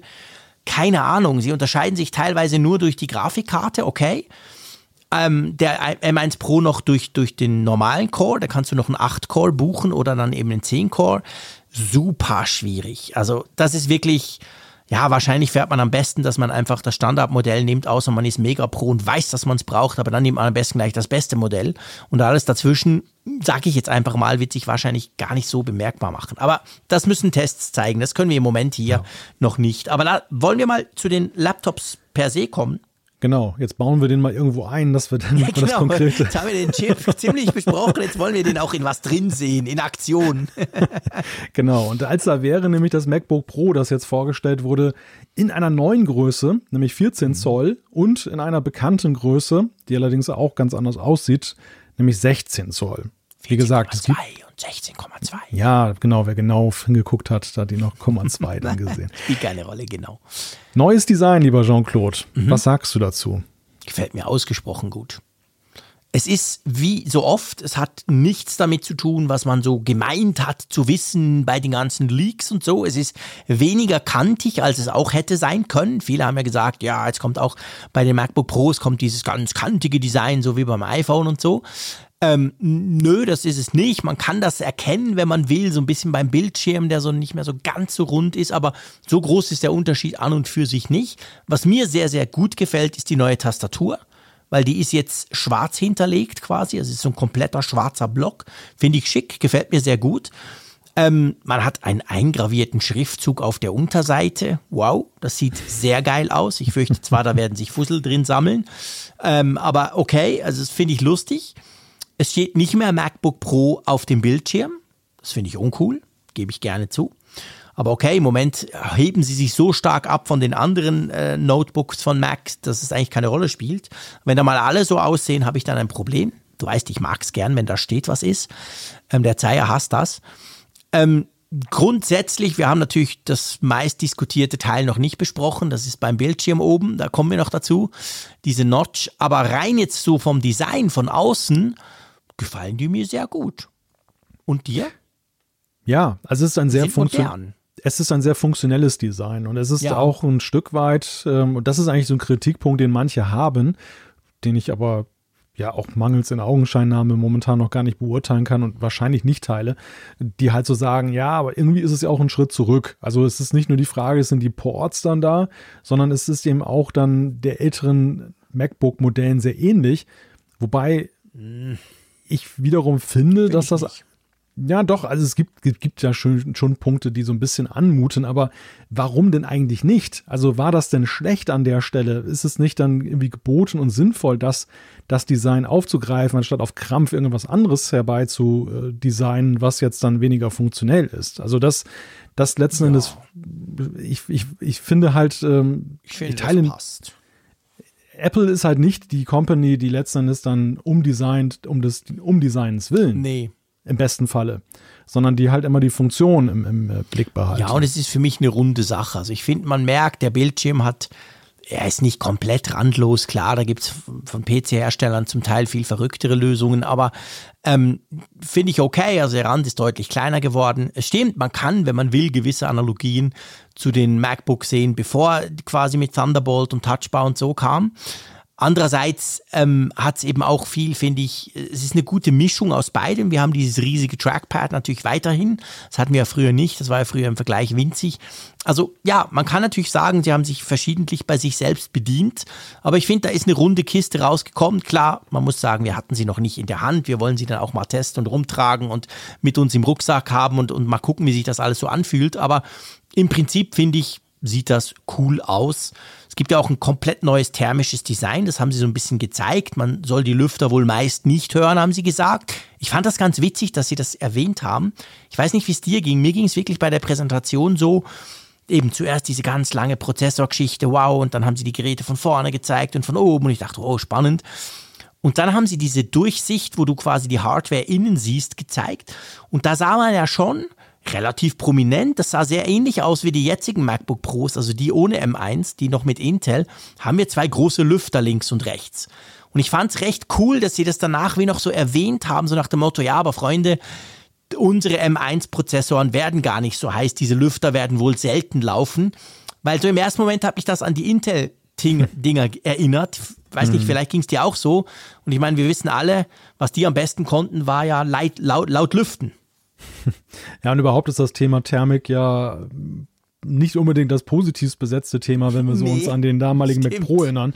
Hatte auch ein sehr innovatives ja. äh, Thermikdesign und führte letztendlich dazu, dass die Kiste durchgebrüht ist. Mhm. Ich habe mich tatsächlich gewundert, dass da ja in der Tat so viele Lüfter drin mhm. sind, also zwei Stück und so zwei große. Ja. Aber da gehen sie wirklich dann auf Nummer sicher, dass wenn du High-End-Anwendungen machst, dass dann das entsprechend dann auch noch runterkühlen kann. Aber dass das wohl eine Option bleibt, die man in den meisten Fällen ja. wahrscheinlich nicht, nicht ziehen wird. Ja, und man sieht halt schon, die M1 Pro und Max, das sind wirklich Profi-Prozessoren. Und wenn du die forderst, kann ich mir schon vorstellen, die werden schon warm, weißt du? Ja. Das ist dann nicht wie der M1 in meinem MacBook Air, der ja nicht mal einen Lüfter hat. Also wenn ich so ein 4K-Video von mir, die iFreak News oder was anderes rausrechne, der ist sau schnell, der wird schon auch warm. Man kann die Hand an bestimmten Stellen halten, da ist es richtig heiß. Aber eben, der hat ja nicht mal einen Lüfter, der läuft einfach. Und ich glaube aber schon hier, das sind halt Profi-Geräte. Da, da kann, du würdest es wohl schon schaffen, dass die dann auch, dass man die dann auch hört. Mhm. Aber im Normalbetrieb ist das wahrscheinlich nicht der Fall, genau. Dann ist etwas verschwunden, wo wir beide schon damit gerechnet haben, oder? Das hat uns nicht überrascht, gell? Das Bye-bye der Touchbar.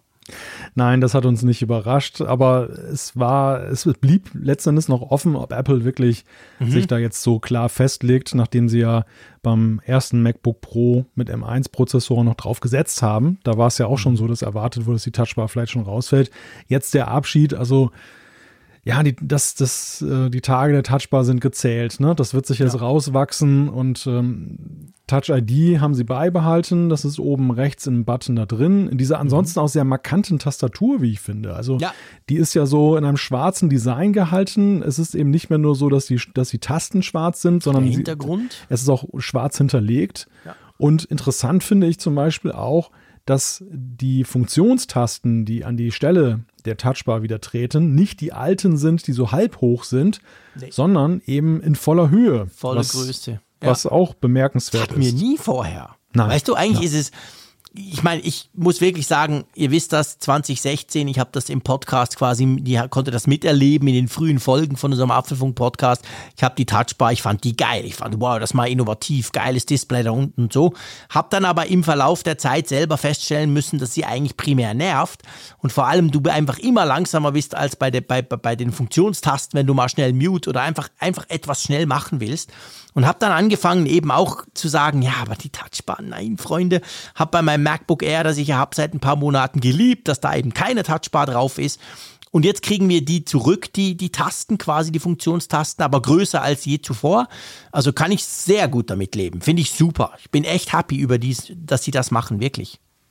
Ja, also wenn wir nochmal kurz den Nachruf auf die Touchbar einstimmen, es sind zwei Punkte, glaube ich, die die Touchbar zum Scheitern gebracht haben. Das eine war die Entscheidung, das zum Pro-Merkmal zu deklarieren. Dadurch ja. hatte das viel zu wenig Reichweite, konnte sich nicht durchsetzen. Genau. Wir haben bis zum heutigen Tage darauf gewartet, dass es irgendwie auch eine, eine Zubehörtastatur für die mhm. stationären. Macs gibt oder eben auch für Notebooks. Manche haben ja auch für die Notebooks dann ja, ja. externe Tastaturen die waren alle ausgeschlossen von der Touchbar. Dementsprechend war es für den Entwickler halt total langweilig, mhm. ähm, dafür dann zu entwickeln. Der zweite Punkt ist, glaube ich, aber tatsächlich auch funktioneller Natur, dass ähm, man eben von jenen, die die Touchbar mochten, aber immer wieder den Kritikpunkt gehört hat, es fehlt halt das haptische Feedback. Also es ist ja. halt wirklich irgendwie ein Fremdkörper. Es ist eben, es fühlt sich nicht so an, als wenn es eben zur Tastatur gehört und mhm. einfach nur äh, virtuell ist, sondern die, die Nutzer haben eigentlich auch erwartet, dass sie irgendwie einen Impuls kriegen. Ja. Daher, man hätte so eine Taptic Engine quasi einbauen ja, genau. müssen noch, dass irgendwie so eine Resonanz kommt.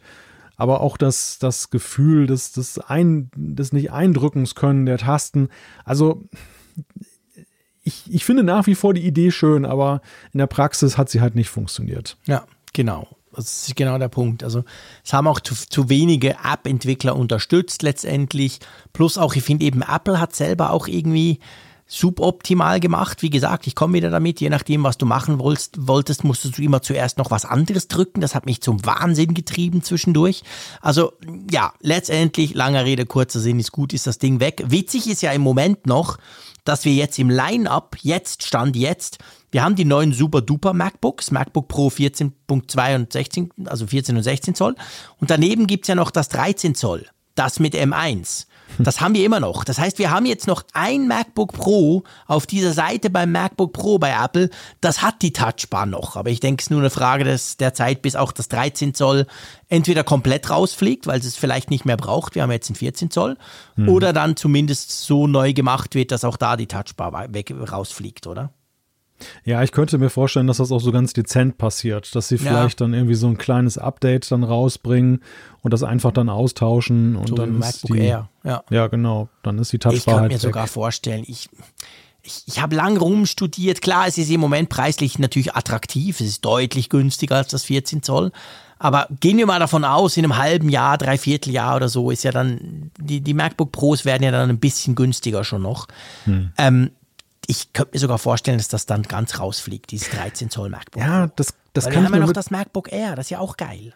Genau, das kann ich mir mittlerweile auch vorstellen, weil einfach an diesem MacBook Pro auch zu wenig so. Pro ist. Ja, also genau, es, genau. Das ist, das, das, wenn du siehst, was für ein riesiges Gefälle zwischen diesem 13 Zoll MacBook Pro ist und den neuen 14 und 16 mhm. Zöllern. Krass. Das ist ja, das sind Welten, wohingegen ja. das MacBook Pro 13 Zoll und das MacBook Air mit M1 eigentlich fast nichts trennt. Ja, also dieser, dieser genau. eine Core halt, den du jetzt Ja. dann noch mehr nutzen kannst. Genau. Die, die Touchbar, die keine Rolle mehr spielt, Ja. aber das, das war's dann eigentlich. Genau auch der schon. Punkt. Drum, ich könnte mir gut vorstellen, dass das dann rausfliegt. Dann haben wir das MacBook Air quasi, das ist so die Einsteigervariante. Die gibt es ja auch in einer besseren 8-Core-GPU-Version. Und dann haben wir direkt hier die 14 Zoll mit ganz vielen Anschlüssen und so, die wirklich auch MacBook Pros sind. Ja, ich glaube, in die Richtung wird's gehen. Ja, lass uns mal, ich habe gesagt, mehr Anschlüsse. Das war ja der Teil, wo alle sich gefreut haben und wo man, glaube ich, am deutlichsten gemerkt hat, dass Apple was gelernt hat seit 2016, oder? Ja, diese Diskussion darüber, dass man zu wenig Anschlüsse hat, dass es dann womöglich nur einen oder maximal zwei Anschlüsse gibt und man braucht einen Hub, man braucht Adapter. Ja, diese Diskussionen sind ein riesiges Stück weit entschärft worden von Apple, indem sie jetzt nämlich deutlich mehr Anschlüsse wieder eingebaut haben. Wir haben HDMI, wir haben dann den Kopfhöreranschluss, wir haben drei Thunderbolt 4 Anschlüsse, wir haben wieder zurückbekommen oder nicht zurückbekommen, aber Neuerfassung MagSafe zum Aufladen. Und es gibt sogar ein SD-Kartenport. Es ist unfassbar. Also auch das ist äh, zurückgebracht worden. Ja, wirklich alles, was, was, was den Leuten gefehlt hat, als 2016 diese, diese MacBooks mit Thunderbolt eingeführt wurden. Ja. Das Einzige, was fehlt, ist ein LAN-Anschluss. Das fand ich wiederum merkwürdig. Das stimmt. Das ist halt das Problem, dass der LAN-Anschluss verhältnismäßig dick ist. Es gibt zwar so Klappvarianten, die, die habe ich mal in einem ganz flachen Dell gesehen. Aber ähm, ich glaube, das ist so ein bisschen das das Problem und, und Apple ist ja sowieso immer so ein bisschen in Richtung Wireless. Aber du hast recht, das fehlt. Also will ich das ins, ins Corporate-Netzwerk bei uns zum Beispiel einbinden, brauche ich immer noch so einen blöden Adapter. Aber gut, damit kann ich leben. Ähm, ich muss ja sagen, MagSafe freut mich extrem, weil ich fand das, pff, das war einfach der geilste Anschluss. Das war so eine clevere Idee, das Ganze quasi magnetisch zu machen, dass du drüber stolpern kannst. Ähm, aber beim SD-Kartenslot, ich hatte ja in unserem Livestream unmittelbar nach der Keynote, hatte ich ja gesagt, ja, aber das ist doch eigentlich gar nicht Pro und ich verstehe das nicht. Die meisten Kameras, die, die modernen Kameras, viele haben schon gewechselt auf viel schnellere Karten und so weiter.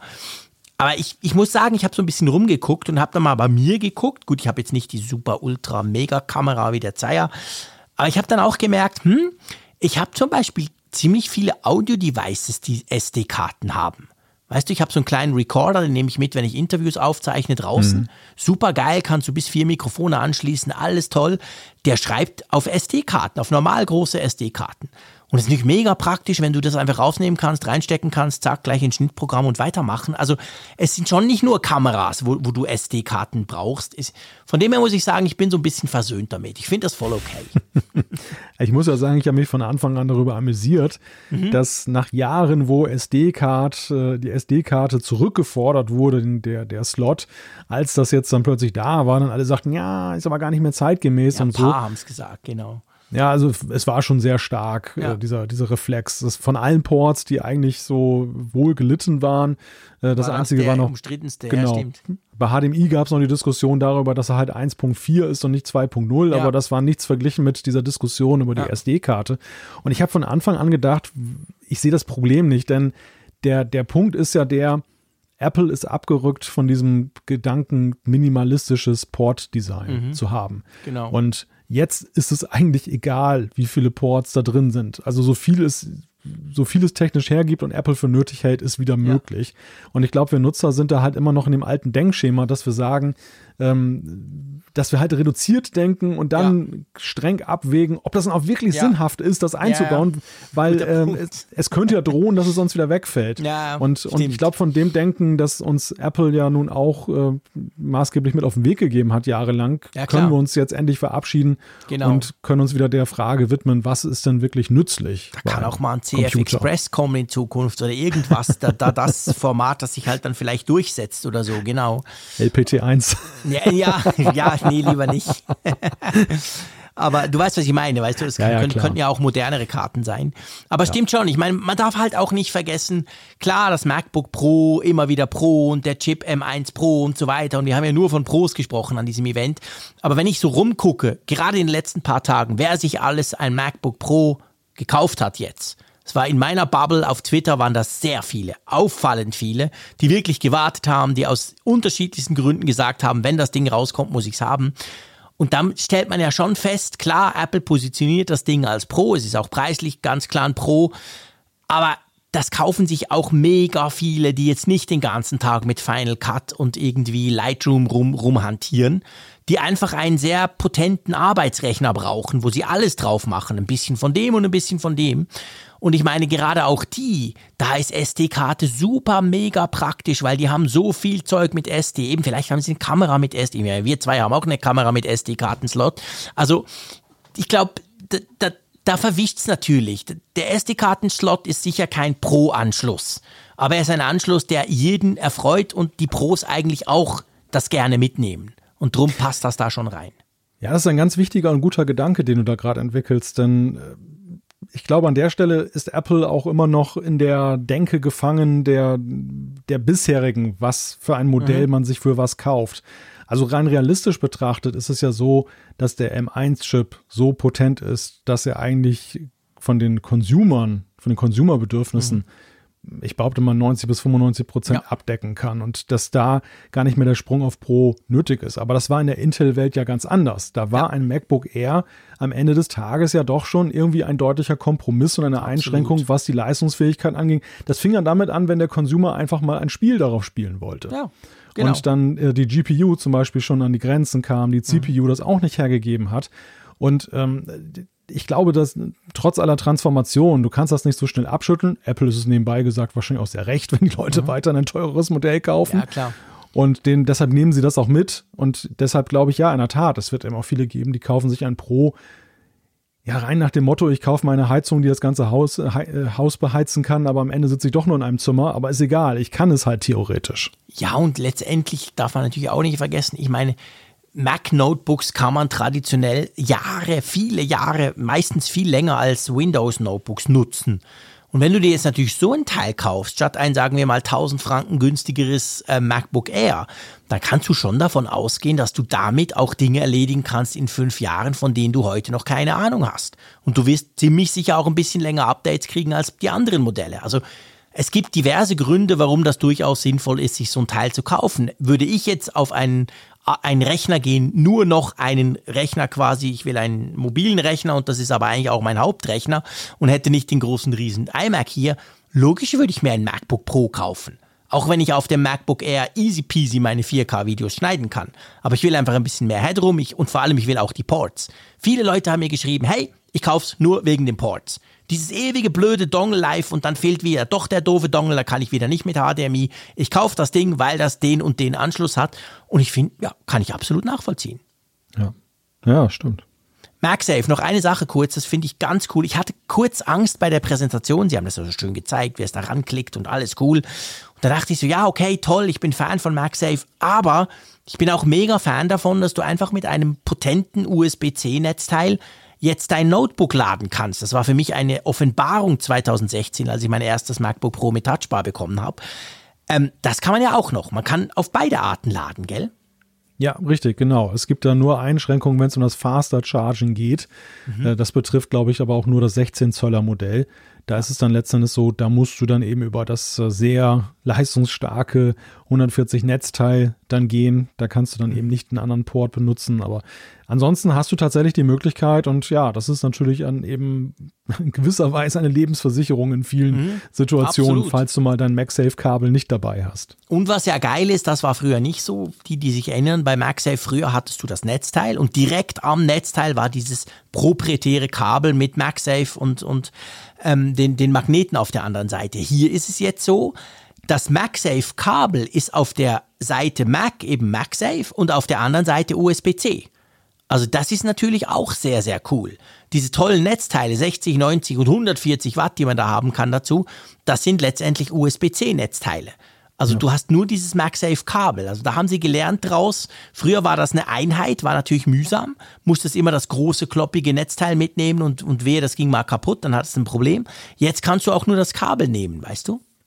Also was ich gelesen habe, korrigiere mich, äh, wenn ich das falsch jetzt verstanden habe, aber das äh, zumindest bei dem größten Netzteil ist es auch so, dass Apple sich da eben eines Standards bedient, nämlich dem neuesten USB-C mhm. Power Delivery Standard. Mhm. Ja, was genau. aber natürlich dann eben auch den großen Vorteil hat, äh, ja, dass du eben dann auch auf Standards dann zurückgreifen ja. kannst. Ja, das ist großartig, genau. Nur, nur, nur der Stecker quasi ist proprietär bei MagSafe, ja. aber nicht der Standard drüber. Wollen wir mal zu den Displays kommen, weil das finde ich schon ziemlich, das ist ein natürlich, wie du dir wahrscheinlich denken kannst, mein Highlight, oder? ja, das kann ich mir vorstellen. Der das fängt ja schon bei, fängt bei der Größe an, aber hört da mal dabei nicht auf. Promotion, jetzt auch da auf dem Display des neuen MacBook Pro mit bis zu 120 Hertz. Genau, das kennen wir ja vom iPad Pro. Großartig, super. Also ich, ich, möchte das dort nicht missen. Und ich finde auch, je größer der Bildschirm, desto mehr siehst du das eigentlich auch. Und ich meine, wir sprechen hier von 14,2 und sogar 16,2 Zoll Bildschirmen. Also dass sie das einführen, ist toll, aber es hört da nicht auf. Es ist nicht einfach ein Display wie vorher und dann mit ProMotion, sondern sie nennen es ganz selbstbewusst Liquid Retina XDR Display. Ihr erinnert euch, dass dieser schweineteure Mega-Monitor von, von Apple ähm, mit Mini-LEDs wie im iPad Pro im letzten, also im ganz aktuellen. Da kannst du natürlich tolle HDR-Inhalte zeigen, 1600 Nits Peak Brightness für HDR-Inhalt ist crazy hell, aber auch 1000 Nits ist doppelt so hell wie das Vorgängermodell oder zum Beispiel mein MacBook Air hat glaube ich 480, 450, irgend sowas, ist auch super hell, aber das ist einfach mit 1000 nochmal eine ganze Ecke heller. Also ich glaube, man darf sagen, ist ein Hammer-Display oder dass sie da bei beiden verbauen. Ja, ja, es ist definitiv auch ein, ein Display, was dem Anspruch äh, Pro gerecht mhm. wird und nicht einfach jetzt nur ein großes Display ist, ja. sondern ja, also das sind, ich finde es auch interessant und das, das äh, zieht sich ja von einer Linie beim iPad Pro, wo sie ja auch ja schon in die Richtung gegangen sind, wo sie gesagt haben, von deinem Pro-Display XDR kannst du eben deine Arbeit dann auch auf dem iPad Pro fortsetzen. Mhm. Ähm, damit haben sie ja die Elle hochgelegt, jetzt auch für das MacBook ja. Pro, weil man ja eigentlich erwarten kann, dass es dort auch so ist. Und ja, es ist jetzt auch so dort. Also ich kann jetzt wirklich diese Arbeiten auf höchstem Niveau oder mit höchsten Ansprüchen jetzt auch auf Mobilgeräte dann mitnehmen und kann sie dann aber wieder auch zurücktransferieren und ich bin jeweils in einer Leistungsklasse unterwegs. Genau. Furchtbar stolz ist Apple auch auf die neue Webcam. Das ist nämlich eine 1080p FaceTime-Kamera. Doppelt so gut bei Lowlight soll sie sein. Also, ich, ich bin da so ein bisschen zweigeteilt. Ich weiß nicht, wie es dir geht. Auf der einen Seite freue ich mich schlicht und ergreifend, ja, cool, weil die Webcams von Apple waren scheiße, seit eher schon in den Macs. Und das sind sie jetzt nicht mehr so ganz. Andererseits muss ich sagen, ja, cool, aber wir sind damit maximal State of the Art, aber wir sind alles andere als irgendwie Leader. Beim, beim Display sind sie das, beim Prozessor, bei fast allem von diesem MacBook Pro stechen sie die Konkurrenz locker aus, aber bei der Kamera, also die haben das gefeiert wie eine mega Erfindung, oder? ja, da sind sie mächtig stolz drauf und äh, ich hatte das ja schon in unserem Livestream gesagt, dass es, es wird tatsächlich gefeiert auf beiden Seiten, also auf der Seite von Apple ja. und auch auf der Seite der Nutzer, aber sie beide feiern aus unterschiedlichen Gründen. Aber am genau. Ende ist es egal, weil halt gefeiert werden kann. Also die Nutz für die Nutzer ist die Feier eben die, dass Apple endlich, endlich mal abgerückt ist ja. von dieser total überholten Kamera, die da vorher drin war, dass auch die Lowlight-Performance deutlich besser ist, also dass man tatsächlich in Konferenzen jetzt dann sich ordentlich präsentieren kann und man muss nicht eine externe Webcam kaufen ja. und oben drauf stecken. Das ist ein großer Fortschritt. Aber ja, es ist eben nicht so, dass sie sich an irgendeine Spitze der Bewegung damit setzen, dass sie jetzt irgendwie, wenn sie jetzt eine 4K-Kamera gebracht hätten oder du hättest plötzlich eine Optik drin gehabt wie im iPhone. Ja, das wäre was anderes gewesen, aber das, das ist es am Ende des Tages nicht. Ist aber egal. Also die, die Richtung ist, ist gut, die Richtung ist richtig und ähm, das ist natürlich das am Ende, was zählt und ja, dass Apple stolz darauf sein, die Nutzer freut's. Ja, absolut, definitiv. Wo ich nicht so ganz sicher bin, ob das die Nutzer freuen wird, ich bin sogar selber nicht mal sicher, wie ich darauf reagiere, ist ja die Notch. Der neue Bildschirm von diesen neuen MacBook Pros hat eine Notch, richtig gehört. Also wir haben links und rechts quasi praktisch randlos und in der Mitte so einen kleinen Balken. Du weißt, mich stört die Notch beim iPhone überhaupt nicht. Aber bei diesem Bildschirm ist es einfach ungewohnt. Vor allem ist es auch ungewohnt, weil wir zwar eine Notch haben, aber da ist kein Face ID drin. Wie stehst ja. du zu diesem Notch-Thema? Ich bin, ich bin, ich gebe es ganz offen zu, ich bin ein bisschen verwirrt und sage einfach, hey, ich muss es mal sehen. Nur auf Bildern reicht mir nicht. Aber ja, vielleicht vergesse ich es dann auch nach kurzem wieder und alles ist gut, aber vielleicht stört es mich auch. Ich weiß es nicht. Ja, das Notch-Thema ist tatsächlich ein sehr interessantes. Äh, ich habe auch jetzt im Nachgang der, des Events versucht, mir da anhand der Bilder eine Meinung zu bilden mhm. und äh, habe festgestellt, dass ja die Bilder auch alle unterschiedlich aussehen. Es gibt eben die Bilder, wo sie in Erscheinung tritt mhm. und wo die Menüleiste dank Software dann eben einen eleganten Schlenker drum macht. Ja wo es aber trotzdem etwas befremdlich aussieht. Also das liegt vielleicht auch daran, dass wir Mac-Nutzer einfach daran gewöhnt sind, dass wir eine uneingeschränkte Bildfläche haben, was wir beim Smartphone eher hinnehmen, aber ja. äh, dass da solche Einschränkungen sind. Aber beim, beim Desktop finden wir das erstmal befremdlich. Auch wenn Apple das sehr elegant gelöst hat mit der Software, wie, wie es ja bislang dargestellt mhm. wird. Es gibt aber eben auch die Darstellung, wo es gar nicht sichtbar wird, weil das Bildverhältnis sich dann einfach so anpasst, dass da oben dann der Bereich links und rechts gar nicht genutzt wird und das ja. schwarz ist das ist tatsächlich, finde ich, der, der Testcase. Wie dezent lassen Sie das eigentlich verschwinden oder wann lassen Sie es verschwinden? Mhm. Wie wird es genutzt? Und das muss man sich dann tatsächlich mal am lebenden Objekt ansehen. Das ist anhand der Bilder schwer zu identifizieren. Ja. Wenn sie sehr sichtbar ist, glaube ich, ja, da werden, werden einige drüber diskutieren, auch weiterhin. Also wenn, wenn die jetzt nicht sehr elegant versteckt ist durch die Software. Ja, ich meine, man muss ja fairerweise auch sagen, gerade macOS oder was heißt macOS ist ja eigentlich perfekt für eine Notch geeignet, weil wir haben immer diese Menüleiste oben eigentlich, vor allem im, im Normalbetrieb, sage ich mal, wenn du jetzt nicht Fullscreen arbeitest und die ist in der Mitte, ist da eigentlich praktisch nie was. Selbst bei mir, der eigentlich viel zu viele so kleine Tools und, und Gadgets laufen hat, aber ich komme ja nicht annähernd in die Mitte. Also das ist schon, muss man auch anerkennen, anders als bei Windows, wo das wahrscheinlich ein Killer wäre, so eine Notch. Das Betriebssystem kann damit umgehen, denke ich mal. Aber ja, wir müssen sehen, wie es dann aussieht und eben, wie es dann auch im Fullscreen-Mode, was dann da passiert und so. Wir werden es alles ausprobieren, hoffe ich mal sechs Speaker, Soundsystem und drei Mikrofone, da waren sie auch stolz drauf, finde ich cool. Ich meine schon, die Mikrofone vom letzten Modell waren eigentlich recht gut, vor allem vom 16 Zoll, die waren erstaunlich gut. Da habe ich mal einen Radiobeitrag damit produziert, einfach just for fun, als ich es zum Test habe. Und es kam überhaupt kein Feedback irgendwie, du tönst anders, was ist denn los bei dir? Also das ging, das ging voll okay und das soll wohl noch besser sein und ist auch beim 14 Zoll Modell so. Ist dir aufgefallen? Ja, ich, ich, du wolltest gerade was trinken, sorry. Ähm, Nein. Etwas, was mich extrem freut, und das können wir hier gerade abfrühstücken sozusagen, das ist anders als früher. Wir haben das 14 Zoll und wir haben das 16 Zoll Modell. Aber die sind genau gleich. Die mhm. kannst du genau gleich konfigurieren. Ich habe mal mein Traummodell, sage ich mal, mit dreieinhalbtausend Franken, habe ich mal durchkonfiguriert, was ich wohl so nehmen würde, wenn ich das bestellen würde. 32 Gigabyte M1 Max, 1 Terabyte SSD und so weiter. Und das Coole ist wirklich, du kommst bis auf 230 Franken, ist einfach der Unterschied. Also das kleinere kostet 230 Franken weniger, das größere mehr. Aber sonst sind die genau gleich. Und ich finde das toll, weil bisher war es ja so, ja, das 16 Zoll war halt schon deutlich besser bei gewissen Dingen. Prozessoren zum Beispiel, hatte eine eigene Grafikkarte. Das hattest du alles nie bei den 13 Zoll. Und ich bin ja so ein Fan von diesem 13 oder in dem Fall 14 Zoll. Ich finde das einfach die perfekte Größe, weil man es eben noch mitnehmen kann, ohne dass es riesig schwer und groß ist. Und das freut mich extrem. Also man hat eigentlich keinerlei Nachteile mehr, wenn man sich jetzt zum Beispiel für das kleinere Modell entscheidet. Also mein Zögern gerade war jetzt der Frage eigentlich geschuldet, dass ich mich immer frage bei dem Soundsystem, was bedeutet mir das eigentlich jetzt konkret? Grundsätzlich ja. finde ich es erstmal positiv und das unterscheidet Apple da auch deutlich von Mitbewerbern. Man, man sieht halt schon, dass bei vielen Herstellern von Notebooks oder generell Computern das Soundsystem am Ende so eine, ja, mitunter lästige Sache zu sein scheint. Nach genau. dem Motto, wir müssen jetzt irgendwie noch irgendwo ein paar Löcher reinmachen und irgendwie einen billigen Lautsprecher einbauen, damit auch der Nutzer dann was abspielen kann. So. Und ja. ich meine, Apple macht das mitunter ja auch beim Mac Mini, der, der Lautsprecher, der, der ist auch sehr gewöhnungsbedürftig. Das ist halt auch ein reiner funktioneller Lautsprecher, aber auch nicht besonders toll.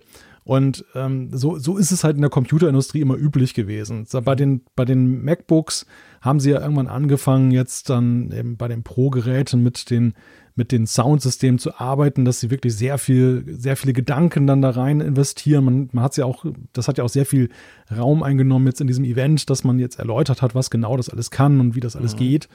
Und das ist erstmal per se positiv. Die Frage, die ich mir andererseits stelle, ist, ist das, wäre das für mich ein Grund, jetzt deshalb das Gerät im Speziellen zu kaufen?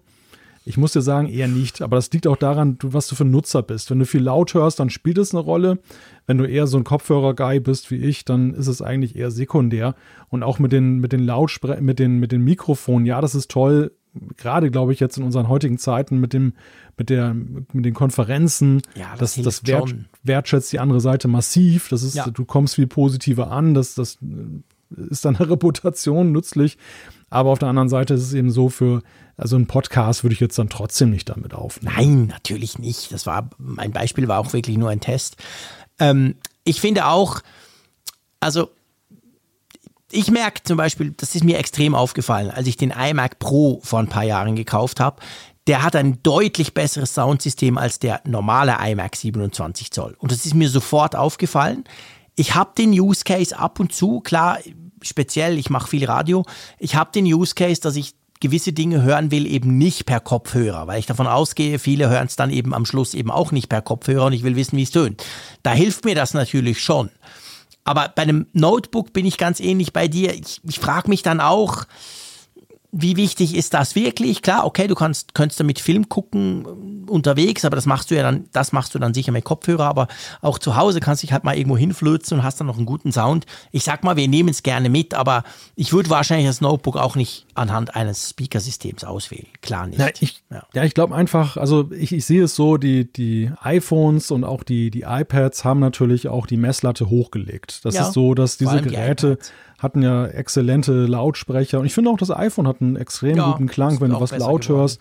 Und äh, von Mikrofontechnik wollen wir gar nicht erst sprechen. Die ist so super, dass du ja eben auch bedenkenlos jemand zum Beispiel mit dem iPhone zuschalten kannst und es hat fast Broadcast-Qualität. Also das, das ist schon, das ist schon ein deutlicher Benchmark, wo die Notebooks ja generell, das betraf nicht nur Apple, einfach aus der Tradition heraus, dass man dem nicht viel Wert beigemessen hat, ja lange Zeit hinterher hinkten. Ja.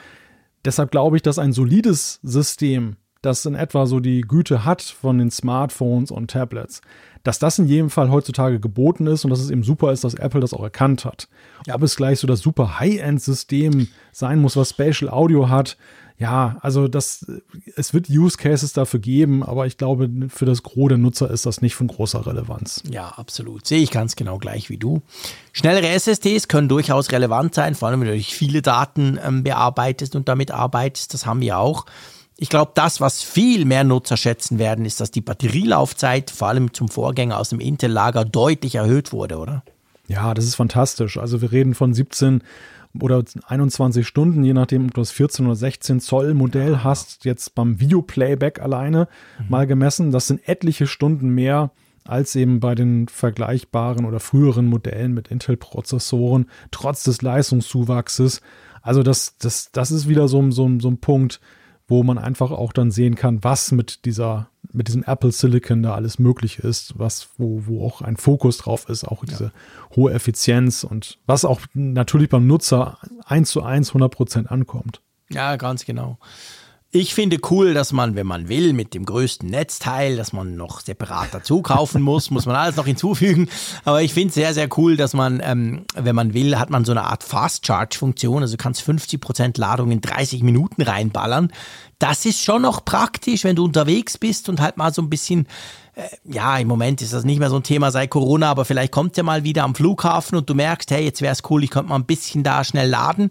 Dann weißt du, du kannst eben schnell laden. Also das, das ist natürlich ein Feature, das ich gerne mitnehme, auch wenn man es nicht täglich braucht. Ja. Die 8 Terabyte SSD wirst du natürlich dann schon dazu täglich brauchen, oder? Die man auch haben Selbstverständlich. kann, wenn man will. Ja, also die Möglichkeit finde ich, finde ich super. Das ist, ist Klar. toll, dass man so weit hochgehen Ich kann. möchte es nicht zahlen, ich möchte es nicht haben. Also doch, ich möchte es haben, aber ich möchte es nicht zahlen. Genau. Das ist schweineteuer. Aber äh, das gibt auch da, bin ich überzeugt, natürlich Pros, die genau das brauchen. Weil Apple hat ja beim Prozessor erwähnt, wie viele 8K-Streams du da gleichzeitig abspielen kannst. Völlig verrückt. Und wenn du natürlich sowas machst, dann brauchst du auch ordentlich Speicher. Und das von dem her gesehen auch da wieder ganz klar Richtung Pro. Ja, das passt auch zum Ansatz und das äh, ist ja auch Ausdruck der Ports mitunter, dass du dieses Notebook jetzt auch gebrauchen kannst, ohne einen extra Koffer mit Zubehör mit dir rumzuschleppen. Ja. Das geht über die ganzen Stimmt. Adapter und Hubs, aber das betrifft gleichermaßen eben auch, dass wenn du zum Beispiel als Videoeditor da unterwegs bist und du willst deine Arbeit weitermachen, dass du dann auch nur bedingt Bock hast, dann zum Beispiel, und sei sie noch so klein, irgendwie ein kleines Flash-Drive noch anzuschließen. Ja. Obwohl du es jetzt ja, jetzt hättest du sogar den Port, um es anzuschließen. Ich meine, das ist ja sensationell. genau. aber, aber trotzdem, der, der Kerngedanke ist erstmal, du sollst dieses Pro-Notebook, das soll so pro sein, dass es eben dann übliche Bedürfnisse eines Pros abdecken kann, ohne Zubehör ja. erforderlich zu machen. Ja, ganz genau. Das ist wirklich großartig. Es hat kein Cellular.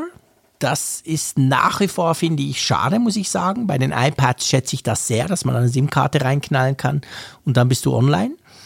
Haben die, die MacBook Pros noch nie gehabt, überhaupt die Mac Notebooks noch nie und kriegen es auch jetzt nicht. Okay.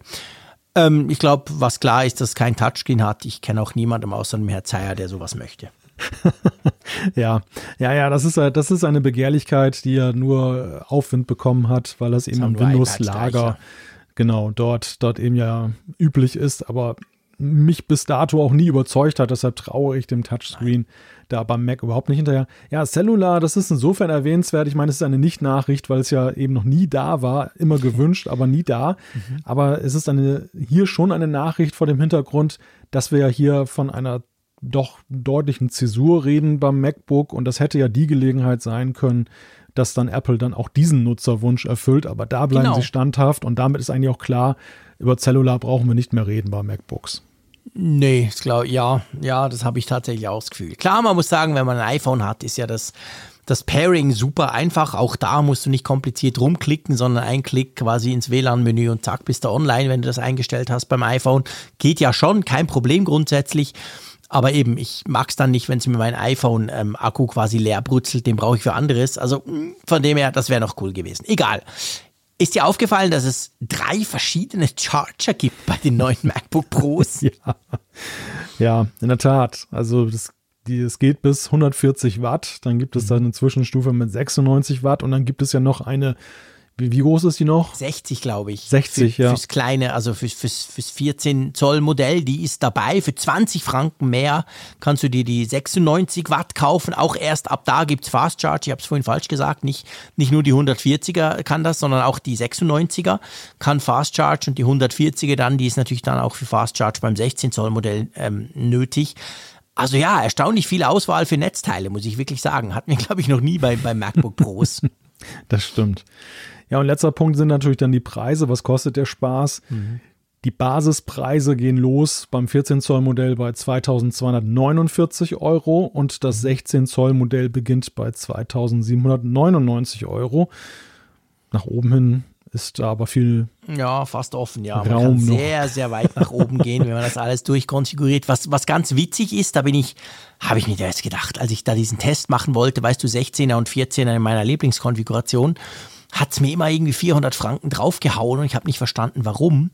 Wenn du den, den M1 Max willst und nicht den M1 Pro Prozessor, dann schlägt er dir automatisch auch die 32 GB RAM vor, weil den gibt's nur ah. mit 32 GB. Aber sie, sie hauen natürlich den Preis ganz normal drauf. Das heißt, du siehst dann beim Konfigurator, siehst du den Preis und du siehst, keine Ahnung, ich sag mal was, 500 Franken mehr für den Max. Dann denkst du, ja cool, will ich. Dann klickst du, dann sind es aber 900 Franken weil er dir quasi die 500 vom M1 Max nimmt, aber den gibt's ja nur mit 32, also haut er dir noch die 32 Gigabyte Option drauf und die kostet ja dann auch nochmal zusätzlich. Also lange Rede, kurzer Sinn, der M1 Max ist teurer, als es auf den ersten Moment aussieht, weil es den nur mit 32 Gigabyte RAM gibt. Mhm. Ja, spannend. Ja, habe ich da so ein bisschen rumgespielt damit. Es ist kein, kein Beinbruch, aber einfach, man muss es nur wissen. Ja, du, ähm, wir haben uns beide keinen gekauft, das heißt aber nicht, dass wir nicht sehr begeistert sind von diesen MacBook Pros, oder? Ja, absolut, absolut. Also es ist ja, die, die Gütefrage hängt ja nicht immer nur von unserem persönlichen Use Case zum Glück Nein, sowieso ab, nicht. Sondern am Ende ist es natürlich einmal mehr ähm, beim M1 haben wir das schon festgestellt, dass wir erleben gerade Geschichte, Prozessorgeschichte. Mhm. Und jetzt mit Blick auf diese Pro-Chips muss man das halt auch wieder feststellen. Der, der Leistungssprung, die, die weittechnische Weiterentwicklung ist so groß, das ist schon ein historisches Ereignis. Und ähm, das wird die Branche, wir haben es ja schon zwischendurch festgestellt, deutlich aufrütteln. Deshalb ist das schon wirklich auch als Zaungast stehst du begeistert daneben und, und ähm, ja, bist beeindruckt schlichtweg von dem, ja. was da gerade passiert. Absolut, wirklich großartige Geräte. Bräuchte ich eins, äh, ein MacBook Pro, dann wäre das perfekt, so ein Gerät. Aber ich bin eben, wie gesagt, mit diversen iPads und dem MacBook Air bin ich mobil super gut unterwegs und dann habe ich ja noch den iMac und daneben arbeite ich am liebsten zu Hause. Von dem her passt das schon. Mal gucken, was da dann noch kommt. Kommen wir dazu, was am Event gefehlt hat. Es gibt ja kein Apple-Event, äh, ohne dass Frick Kirchner noch irgendwas zu mosern haben, was ihnen fehlt, oder? Ja, wir und natürlich auch noch ein paar andere da draußen. Stimmt. Klar, es gibt immer noch Luft nach oben, beziehungsweise Dinge, die unerledigt sind. Was ja so ein Punkt war jetzt bei diesem Event, das äh, nicht erwähnt wurde, aber trotzdem kommt. Das ist ja wiederum mit einer guten Nachricht noch behaftet. Mhm. Es geht um macOS Monterey. Wir warten ja immer noch auf den, den nächsten großen Versionssprung mhm. beim Betriebssystem, nachdem ja für iOS und iPadOS alles schon rausgekommen ist. Und das haben sie nicht erwähnt im Event, aber nach dem Event wurde klar, der 25. Oktober ist der Stichtag. Genau, also nächsten Montag kommt das oder Dienstag? 25, hm, noch rechnen, man hätte vielleicht mal vorher noch den Kalender öffnen können. Montag. Montag, genau. Also Montagabend, wahrscheinlich 19 Uhr, wie immer, kommt das. Ist ein Update, das ich mir irgendwann auf meinen iMac ziehen werde, aber wahrscheinlich dann zuerst noch ein bisschen warten. Beim ja. Mac bin ich immer viel vorsichtiger als beim iPhone, muss ich dir ehrlicherweise sagen. Ja, merke ich gerade schon. Da. Ja. Nee, wirklich, ist bei mir immer so. Beim iPhone habe ich kein Problem und man kann ja auch zurück und alles eigentlich relativ easy, aber Mac ist immer so ein bisschen, hm, der ist so zentral für, mein, für, für, für meine Arbeit, für alles. Ich mache alles auf dem Mac. Wenn da was spinnt, obwohl ich auf dem MacBook Air habe ich schon seit pff, keine Ahnung, seit gefühlt 32 Beta-Versionen habe ich das schon drauf und es läuft problemlos. Aber das hat eben einen M1-Chip drin und mein Mac hat ja noch einen Intel-Chip. Drum, vielleicht warte ich da noch. Mal, mal gucken, vielleicht auch nicht. Vielleicht sage ich nächste Woche im Abflug, okay, ich habe abgedatet, alles gut. Mal schauen. Ja, vom iMac, der noch fehlt, haben wir ja schon gesprochen, gell? Wir rechnen schon damit, dass der iMac in der größeren Version dann das, das Zeug noch kriegt, aber nicht jetzt sofort, wahrscheinlich dann nächstes Jahr. Der Mac Mini lustigerweise, da waren sich ja alle ganz sicher, dass der auch noch ein Update kriegt. Pustekuchen. Ja, erstaunlicherweise. Also der, der war ja auch schon galt als fast gesetzt. Mhm. Aber nein, der, dieses ist kein ungeschriebenes Gesetz, dass im Herbst ein Mac Mini als Kompagnon zu den MacBooks herauskommt, so wie das letztes Jahr der Fall das war. war einmal so, aber das muss, genau, es kann gut aus. Keine Gesetzmäßigkeit. Jetzt musst du mir noch sagen, was du für mit dem Rasenmäher, was es damit auf sich hat, lieber Malte. Das ist für mich so ein bisschen der Running Gag bei diesem Event. Das, wir haben ja Tim Cook dann in einer Szene gesehen, wo er dann draußen moderiert hat und äh, ja, immer wieder. Mhm. Immer wieder. Und das Gras war so unglaublich hoch gewachsen und ich habe so gedacht, gibt es bei Apple keine Rasenmäher? Ich glaube, es ist eher umgekehrt, da sollst du nicht rumlaufen und drum lassen ah. sie es da wachsen, weil das ist Natur und das wabert da. Ich war ja ungefähr dort und man sieht das wirklich, es hat ziemlich viel Gras oder Weideland, keine Ahnung, wie man sagen will, rund um diesen Apple Park, um diesen, diesen Ring quasi rum. Und ähm, ich gebe dir recht, Rasenmäher in dem Fall jetzt, wo man ihn dort sieht, hätte wahrscheinlich ganz gut gepasst. Aber auf der anderen Seite stand er da, glaube ich, einfach an, an Bereichen, wo du normalerweise sowieso nicht durchlatscht und dann okay. darf es dann da auch wachsen. Also ist meine Interpretation. Ich habe keine ja. Ahnung. Ja gut, ich meine, die Frage war ja jetzt, was fehlt am Event und deshalb halt Rasenmäher. Genau, ja, absolut, da hast du völlig recht. Das hat natürlich gefehlt. Der Tim hatte keinen Rasenmäher und musste da durchs hohe Gras stapfen. Aber ja, alles in allem, Fazit, saubere Veranstaltung, oder? Ja, also auf jeden Fall ein, ein interessantes Event, ähm, weil es ja so zweigeteilt war in einen Consumer-Teil, der relativ klein war, und einen Pro-Nutzer-Teil, der relativ groß war.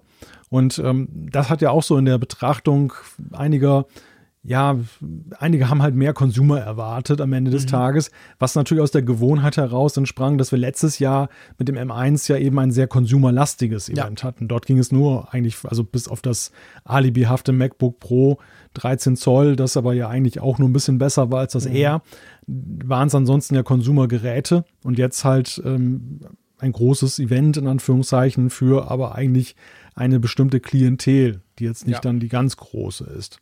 Die Frage, die sich am Ende noch stellt, ganz kurz und schnell, ist, letztes Jahr hatten wir drei Events im Herbst. Hattest du das Gefühl, da kommt am Ende noch irgendwie im November etwas? Vor dem iPhone-Event hätte ich das gedacht. Hätte ich gedacht, ja, also wenn ich so gucke, was da noch kommen muss und kommen könnte, ja, wir hatten ja das Gefühl, so iPhone-Event und dann noch iPad-Event und dann irgendwie dazwischen oder danach noch ein Mac-Event. Jetzt haben wir das iPad schon gekriegt, direkt beim Apple-Event, also beim iPhone-Event, sorry. Das, das, das iPad Mini vor allem. Ähm, ich rechne nicht mehr mit einem Event. Ich kann mhm. schrecklich daneben liegen, ich, aber irgendwie, nee. Also mein Bauchgefühl sagt, nee, das war's jetzt mit Events für dieses Jahr. Ja, mir fehlt auch so ein, mir fehlt auch so ein bisschen die Fantasie, was sie denn noch vorstellen genau. könnten. Was, was jetzt auch, also was groß genug wäre, mein eigenes Event zu rechtfertigen. Was mich tatsächlich ein wenig stutzig gemacht hat, ist, aber das mag jetzt auch so Traditionsdenken sein. Letztes Jahr im November-Event hat ja Tim Cook am Ende ja schon ein ziemlich abschließendes Statement für das Jahr auch gehalten. Das also er hat stimmt. den Leuten gewissermaßen frohe Weihnachten und einen guten ja. Rutsch gewünscht. Und damit war eigentlich klar, das Apple-Jahr 2020 stimmt. ist abgeschlossen. Und ich fand halt, wir sind aus diesem Event ziemlich rausgestolpert. Ja. Das, das war echt ja. so nach dem Motto, Fortsetzung folgt, diese genau. Serie ist noch nicht zu Ende. So nach dem Motto, wir sehen uns bald wieder hier am Apple Park. Ja, das hat aber er zwar nicht gesagt, ja, hat was. Aber es ist ein sehr, also ich sag mal, es ist natürlich mhm. reines Bauchgefühl, es ist nicht faktenbasiert. Ja. Ähm, ich kann mich täuschen und sie sie lassen das einfach offen, weil sie natürlich auf die eine oder andere Weise ja mit den Menschen auch noch weiterhin zu tun haben. Das Apple-Jahr ist ja nicht, nicht de facto ja, abgeschlossen. Du kannst auch nicht am, am Mitte Oktober kannst du nicht schon das Jahr quasi beenden. Das geht einfach nicht. Sorry. Also selbst wenn da nichts mehr kommen würde, könnt ihr ja, ja. schlecht sagen, ich wünsche euch schöne Weihnachten. Schlimm genug, wenn wir draußen schon überall so Weihnachtszeug zu kaufen haben, aber das wäre schon ein bisschen früh gewesen. Aber ja, du hast natürlich, was das anbelangt, recht. Na, hoffen wir mal für mein Budget, dass kein neuen iMac noch kommt an einem Event. ja, warten wir es mal ab. Warten wir es mal ab. genau. Ja, du, ich, ich überlege gerade, bringen wir die Apple Watch noch oder schieben wir die Apple Watch? Tja, das ist eine gute Frage. Ich schlage vor, wir schieben sie. Ja. Weil ich möchte mir ehrlich gesagt genug Zeit dafür nehmen, ja, ja. weil es genug Zeit so, für die Apple Watch. Ja, genug Zeit für die Apple Watch. Haben wir genug, schon den Titel der nächsten genug Folge. Genug Zeit für die Uhr, genau. Du kannst den Titel schon aufschreiben. Den schreibe ich schon mal rein hier. Das ist wirklich wahr. Aber ich finde es wichtig, weil das ja. ist ein Thema, da kann man eben mehr Werte, Worte drüber verlieren, als wir gedacht haben, ganz ehrlich gesagt. Mhm. Und drum finde ich, dass man das macht. Und wir sind jetzt bei knapp zwei Stunden. Es ist schon sehr spät bei uns. Ich würde vorschlagen, wir bringen das langsam zu einem Ende, ohne das jetzt hier noch reindrücken zu wollen. Wir haben es zwar angekündigt, aber okay, die Apple Watch kommt nächste Woche. Dann haben wir auch da schon ein schönes Thema. Man muss vielleicht noch zur Entstehungsgeschichte dieser Sendung sagen, dass wir heute ja noch eine kurze Rücksprache hatten, ob wir die Apple Watch tatsächlich in die Sendung reinnehmen wollen. Und wir sind dann so ziemlich übereingekommen, dass wir gesagt haben, ja, also am Montag der Livestream, wir hatten das ja eigentlich schon ganz gut alles erzählt.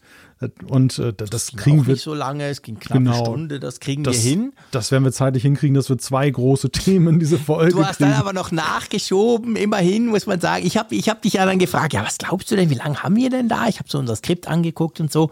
Da hast du gesagt, ja, ist immer schwierig, Zeitschätzung beim Apfelfunk. Da hab ich, musste ich schmunzeln, stimmt natürlich. Aber ihr wisst, wir gehen gerne in die Tiefe und drum nehmen wir uns auch genug Zeit. Und ja. aber wir wollen auch nicht mehr diese Monstersendungen machen. Drum eben Apple Watch wird verschoben auf nächstes äh, auf nächste Woche. Drum kommen wir jetzt noch zu der Umfrage der Woche und bevor wir die aktuelle haben, die ihr euch ja wahrscheinlich schon denken könnt, schlage ich vor, wir lösen noch die letztwöchige auf. Einverstanden? Genau. Die letzte Woche, da, hat, da hatten wir die Frage gestellt, sollten Apps auf iPhone, iPad und Co dem Standarddesign Apples folgen. Hintergrund war ja, dass Google jetzt sein Material Design dann auf iOS dann zurückfährt, also sich dem UI-Kit wieder nähert und damit ja eine höhere Kompatibilität auch bei Änderungen herbeiführen möchte. Und ihr habt ganz interessant geantwortet darauf, über 2000 Teilnehmer. Ja, genau. Also am meisten haben gesagt, kommt drauf an mit ungefähr 39 Prozent, aber mit 38 Prozent unmittelbar dahinter sind eigentlich ja unbedingt. Also die zwei, so die einen so ein bisschen skeptisch, so quasi ja mal gucken, was das dann heißt. Die anderen sagen ja ganz klar, ich habe auch ja unbedingt geklickt, weil ich einfach denke, ich will lieber schneller Updates kriegen, als ewig auf Designanpassungen warten zu müssen. Und dann aber gibt es dann schon auch 14 Prozent, die sagen, nein, ich mag lieber auch andere Designs, also Vielfalt quasi und knapp 10 Prozent haben gesagt, keine Ahnung. Ja, recht divers, oder? Ja, in der Tat. Und man kann tatsächlich auch einen größeren Teil von Leuten herauslesen, die der Ansicht sind oder die, die letztendlich Custom UIs dann halt wertschätzen, was ja. ich jetzt so, ja, ich hatte das nicht unbedingt vermutet. Ich habe immer gedacht, äh, nach meinem Gefühl war das mehr getrieben von den Herstellern, die wie Google, die sich zum Beispiel einfach auf der anderen Plattform dann mhm. aus aus strategischen und Marketinggründen abheben wollen. Die wollen halt nicht ja. sich da unterordnen dem Design, was Apple verordnet hat. aber dass das tatsächlich auch beim Nutzer so wertgeschätzt wird. Gut, es hätte mir eine Warnung sein müssen, dass es sehr viele Leute da, da draußen gibt, die dann zum Beispiel in WhatsApp mit Comic Sans äh, MS als Schrift arbeiten, was ich auf Android-Geräten immer wieder sehe. Wo ich mal denke, oh Gott, wie schrecklich ist ja, das. Ja, sieht furchtbar aus. Stimmt.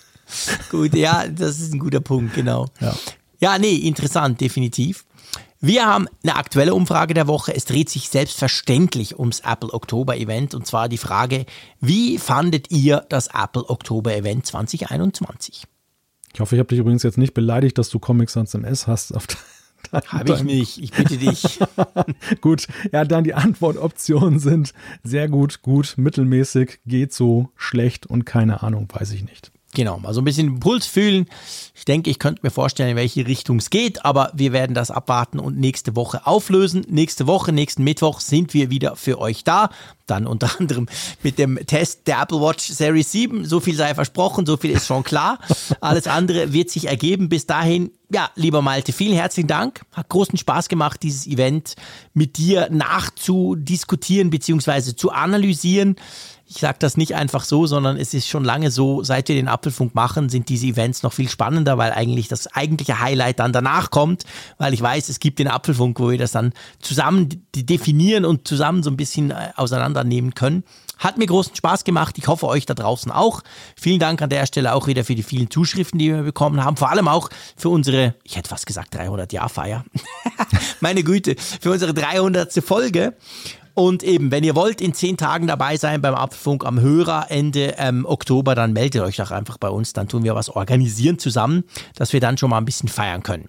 Tja, das war's von meiner Seite. Ich sage wie immer, Tschüss aus Bern. Ja, ich kann mich dem nur anschließen. Also es zeigt sich ja auch einmal mehr, dass, äh, obwohl wir ja nun am Montagabend schon im Livestream über das Event gesprochen haben, dass eben die Distanz, das drüber nachdenken, reflektieren ja immer noch dann weitere Erkenntnisse dann ja. zutage fördert und dass so eine Diskussion extrem dann eben auch spannend ist. Also das kann ich nur bestätigen. Herzlichen Dank an dieser Stelle an unseren Sponsor dieser Folge, Athletic Greens. Ähm, ihr wisst ja, athleticgreens.com slash Apfelfunk. Alle weiteren Infos bei uns in Show Notes. Auch von meiner Seite herzlichen Dank, lieber Jean-Claude, liebe Hörerinnen und Hörer. Bis nächste Woche. Tschüss von der Nordsee.